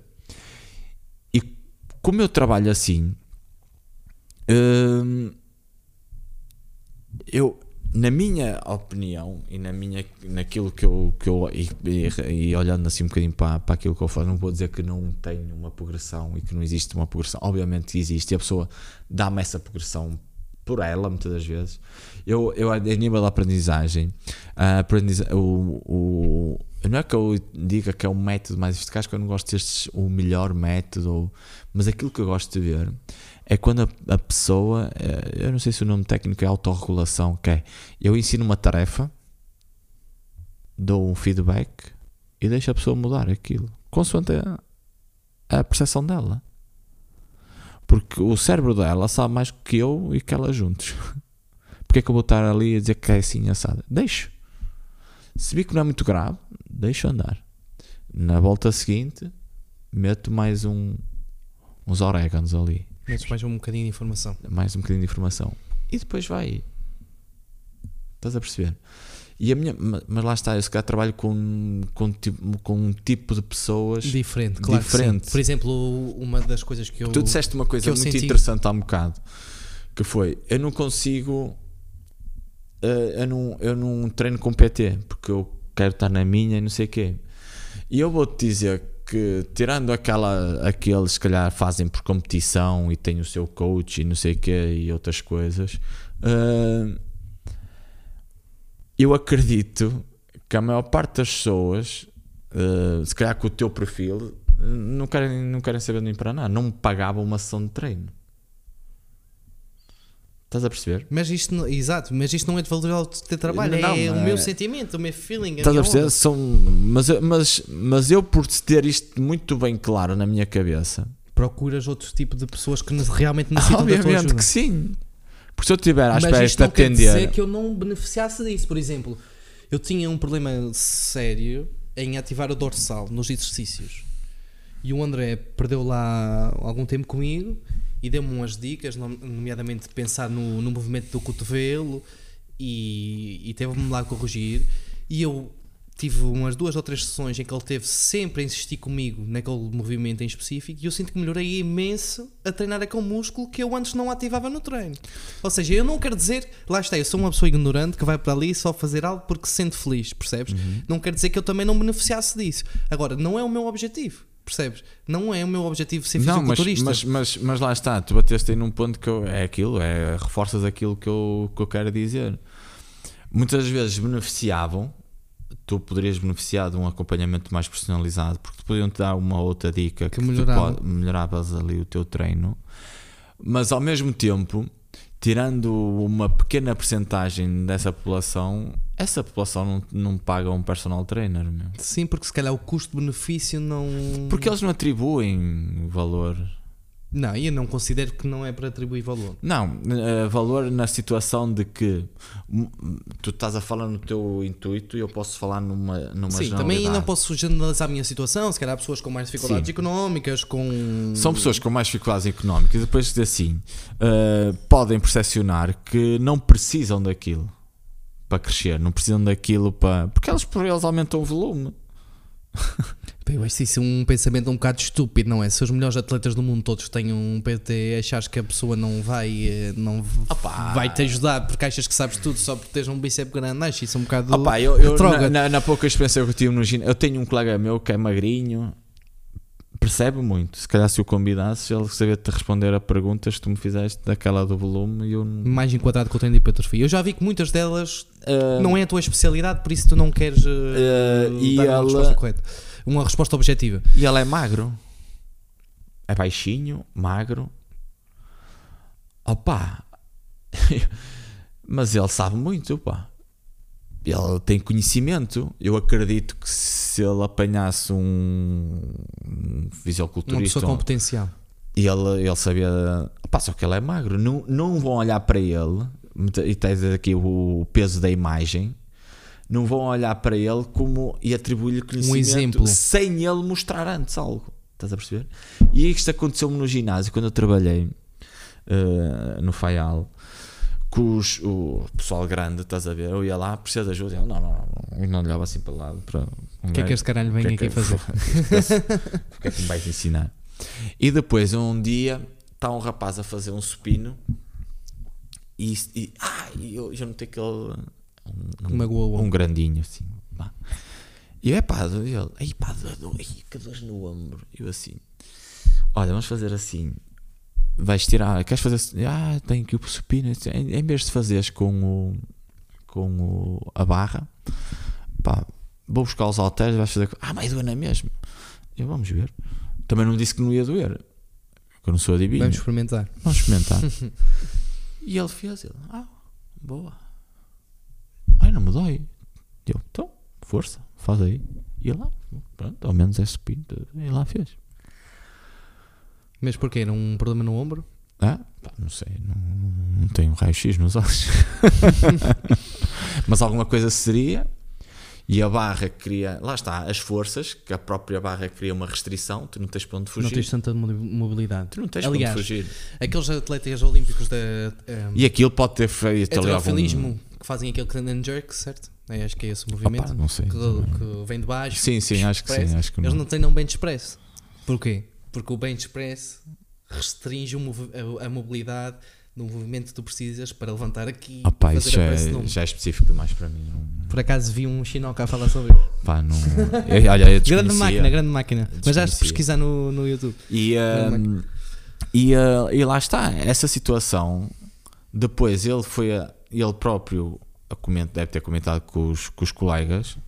E de vez em quando era: Ó João, ah, dá-me uma dica para não sei o que, não sei o que mais. Estás a perceber? Tu depois, de uma forma quase natural, acabas por criar a tua Se tiveres qualidade, no- vais, vais entrar no, mercado sempre. acabas por criar ali alguma credibilidade que depois percebes? E isso, isso acontece no ginásio, mas achas que algum daqueles tipos pagava uma sessão de PT? Pá, nunca. Vai pagar mais a pessoa que tem alguma situação ou que não sente ou que não sente confiança por si só fazer exercício, ou porque precisa de, tem algum problema associado e já foi, já passou pelo fisioterapeuta, já passou pelo médico e, o médico aconselhou a fazer exercício físico porque ela precisa melhorar aquela a Está num condição nível de física. iniciação ou um Ou- algo específico Pá. que tem que treinar uh, relativo Ou são pessoas que têm qualidade de vida e querem um acompanhamento mais permanente, que não, prontos, que não encontram. no- Prontos, no meu, no meu contexto é um bocado isto que acontece. Um acompanhamento mais permanente, não querem andar perdidas, outras, outras querem um trabalho mais específico porque têm determinada situação, outros querem reforçar, mas o- e melhorar a sua, a sua condição física. E basicamente é isso que eu. uma- não é sem ser simplista, mas é mas é o que eu faço. E, não, eh, não me comprometo. Eu treino qualquer pessoa que vá pela estética. Agora, não me comprometo a que vou mudar aquela estética daquela pessoa. Eu tenho uma frase muito gira que é: há aquela. Quem, quem te procura por preço, por preço te troca. E eu costumo dizer: quem procura por estética, por estética, por estética te troca. Porque em algum momento o bíceps vai deixar de crescer, ou o glúteo vai deixar de crescer, ou E tu vais E ver tu alguém no vais- Instagram que, Não, não, não, que não. consegue ter E tu, cliente, uma melhor pose. e tu, cliente, como foste educada à estética, é que o músculo trabalha para crescer e não para a função. Entendes o que eu quero dizer? Estás muito mais, Vais associar que estagnaste. E se calhar não estagnaste. está muito mais propício a considerar que aquilo já não está Estás a surtir efeito e precisas de E eu acho bem feito mudar. que isso aconteça, porque é sinal que aquele profissional não fez o trabalho que devia ter feito e merece ser trocado. Estás a perceber?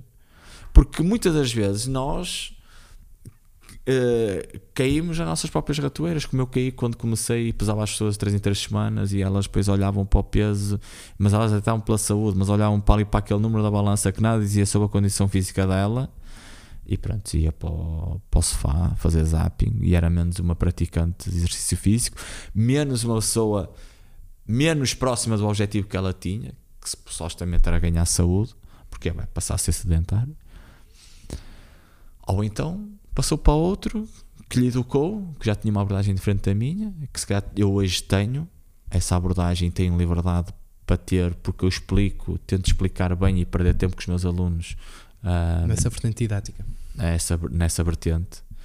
Uh, eu prefiro perder uma, uma hora de treino, uma hora de treino a conversar, a conversar não, a, a treinar. Eu costumo dizer que é treinar, Uh, mas a, a, a pôr-lhe a par, Para orientar a, a pessoa. orientar, a pôr-lhe a par do que é, de como, como eu trabalho, como é que é a minha forma de ver. E depois a pessoa aceita ou não aceita. E eu, é aquilo que eu disse há um bocado. O bom é que hoje há liberdade, já há mais gente. Logo as pessoas podem escolher. Mas comigo, eu trabalho desta forma. Se não te enquadras, Se não te enquadras, pá, meu amigo, também não posso atender toda a gente no pico. Primeiro sou um. Eh, pá, e, há, e poderá haver pessoas. Agora, eu estou disponível. A ouvir as pessoas ouvir, eh, e, e e ouço. tentares remetê-las para aquele que é, É o caminho mais que- enquadrado com os seus objetivos. Pode não ser muito. Como é que é de explicar? Muito apelativo, muito comercial, muito. pá, mas é realista. Estás a perceber? E, E- achas que é isso que marca a tua diferença das restantes pessoas? Para algumas, talvez. Para algumas, talvez. E, e muitas das vezes deixam-me aquelas perguntas, estás a ver? Tipo.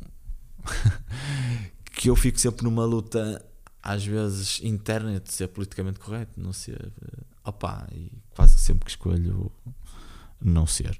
Eh, explico os mecanismos por detrás de algumas coisas, eh, sempre naquela vertente do bom senso, da educação e de, daquela humildade que muita gente não me reconhece, mas eu tenho, de eu domino ou conheço algumas coisas, mas há sempre, tem noção e certeza absoluta que existe imensas coisas, se calhar muito mais coisas que eu conhe de que eu, que eu conheço, que eu, que eu desconheço por, por completo. E ter este, este espírito faz-me ter bom senso. E muitas vezes, ah João, isto é o melhor, pá, não sei. E as pessoas ficam frustradas por tu seres honesto. Opá, eu não tenho que ter respostas para tudo. Estás a perceber? Eu não tenho que ser um tudólogo que nada sei. Mas que opino sobre tudo e dou respostas fechadas sobre tudo. Eu- Hoje há imensos tudólogos, sabem tudo. É psicologia, é nutrição, é, é tudo. É tudólogos. Coaching. coaching, é, uf, esquece. É uma necessidade e só não são bons naquilo que deviam ser. Então estão concentrados no que está à volta, estás a perceber? No. Pá, vamos, vamos entender mais sobre pessoas. Vamos perceber como é que nós somos em termos da nossa gênese, estás a perceber? Porque nós todos temos uma experiência, todos nós, tu tens as tuas crenças, eu tenho que respeitar as tuas crenças, mas em algum ponto nós vamos chegar a um entendimento. Qual é o teu objetivo, João? Hã? Qual é o teu objetivo? Para finalizarmos esta conversa. Opa, De uma forma geral, como é que descreves o teu, hum, o teu propósito ne- nesta área? E o que é que tu pretendes trazer às pessoas? Ah pá, eu, eu numa fase inicial admito que e nós estávamos há um bocado a, fala- a falar e apareceu aí o estudo e tu mandaste aquele bitite do, do funcional e eu não tenho, eu nasci e vim do funcional, do treino funcional por muito que o nome estúpido seja estúpido funcional, porque é que é funcional? Funcional é o que funciona, tipo, qualquer coisa pode ser funcional, como qualquer coisa pode ser disfuncional. Uh, pronto, o nome é só estúpido, vá, mas eu nasci nessa na parte do peso corporal, umas cenas bozu e tal, e não tenho vergonha de dizer e já poderia vender exercício clínico, pilates clínico, porque tem formações em métodos de exercício clínico e pilates clínico, mas opá, eu não quero confundir as pessoas. Eu só sou profissional de exercício físico conheço algumas metodologias, não as deito fora o conhecimento que tenho no treino funcional, não, deito fora o conhecimento que adquiri do, da parte do exercício clínico. Não. Pronto, já é exercício, vá, mas pronto, o nome é, que lhe deram à Sim. tal formação era essa. É não deito fora a parte que aprendi do Pilates clínico, mas no fundo o que eu o que eu promovo, o que eu a parte pela qual eu sou comprado já eu acho muitas vezes já nem vendo, já sou comprado. eh, é exercício físico, percebes? E é bom quando tu já estás aqui há um ano e meio e já mudei três vezes desde que estou aqui eh, e noto ehm, primeiro é uma enorme é enorme um enorme orgulho eh, estar a ter um bocadinho aquilo que tu me falaste há um bocado, o reconhecimento uh, do meio que não é o meu. Eu não deixo. O meu filho já é açoriano, a minha mulher é açoriana, uh, eu já tenho uma ligação ao pico. Isso, Miguel, faz até trabalho nisso. uh, já tenho uma ligação ao pico que já vai com 12 anos, embora só viva cá um ano e meio. Uh, venho- vinha cá muitas vezes de férias e um, opá, e no fundo lá está Com- vejo com orgulho o trajeto que tenho tido aqui vejo com orgulho os clientes que tenho e que, e, que, e que já tive, porque se calhar, obviamente, também não agradei a todos. E opá, lamento o facto de não ter agradado a todos, mas fiz sempre aquilo que, que em consciência era o que eu achava o mais apropriado, mais apropriado à situação. À situação. Uh, mas no fundo, aquilo que eu tenho conseguido colocar as pessoas a fazer exercício, percebes? E a conseguir alguns objetivos que nem elas próprias uh, muitas das vezes pensavam, pensavam ser possíveis. Agora, em termos Opá, se eu vou ficar por aqui, se eu vou viver sempre aqui, opá, não faço a mínima ideia, não, não tenho. Não, não tenho essa ambição definida em concreto. Não tenho, nem tenho expectativa. Eu deixei de.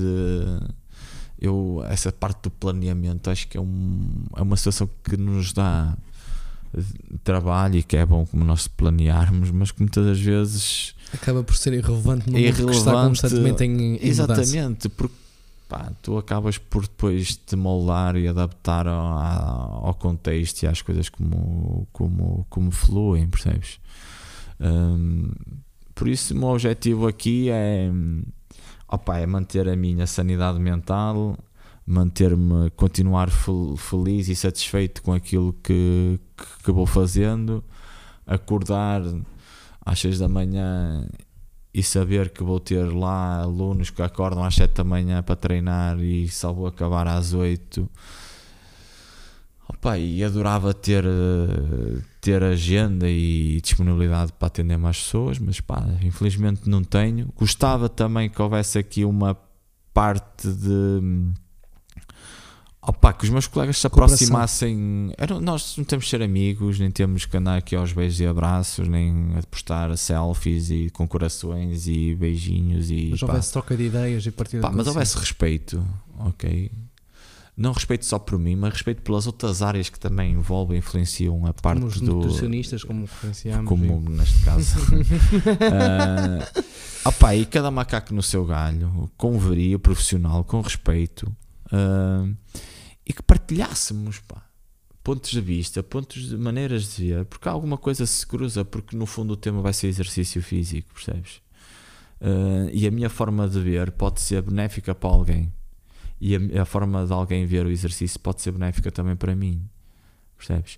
E quanto melhor a área for, obviamente mais colegas e mais pessoas vão estar disponíveis para treinar. Porque isto até é um meio pequeno e as coisas às vezes que dizem-me assim no estúdio: é pá, você havia de fazer mais publicidade. É que há muita gente que não sabe o que estás aqui. Sabes o que é que eu respondo? Ah, não, deixa estar, deixa estar assim. eu sou só um. Pá, não venha toda a gente de uma vez. Pá, pode vir assim às pinguinhas que, que é melhor gerir vai a agenda. Resolvendo. Vai se resolvendo. Porque se vier tudo de uma vez, opá, eu não, não vou ter. Não vou ter prestar um serviço de qualidade. Exatamente. E, e, não vou ter condições para, para atender. Para atender as pessoas porque posso não ter agenda, percebes? Uh, e é um bocado isso. Agora, pá, acho que acho que é um bocadinho por aí. Eu não sei se se isso é alguma coisa que, que não devia ter dito, mas se disse, olha, peço desculpa. Tranquilo, João. Eu agradeço teres vindo é? cá e uh, depois podemos falar sobre placas quando tu quiseres. Obrigado, João. Tudo bom? Boa sorte bah, e obrigado. Espero e que, que tenhas muito, muito sucesso na, na tua. Sim. Thank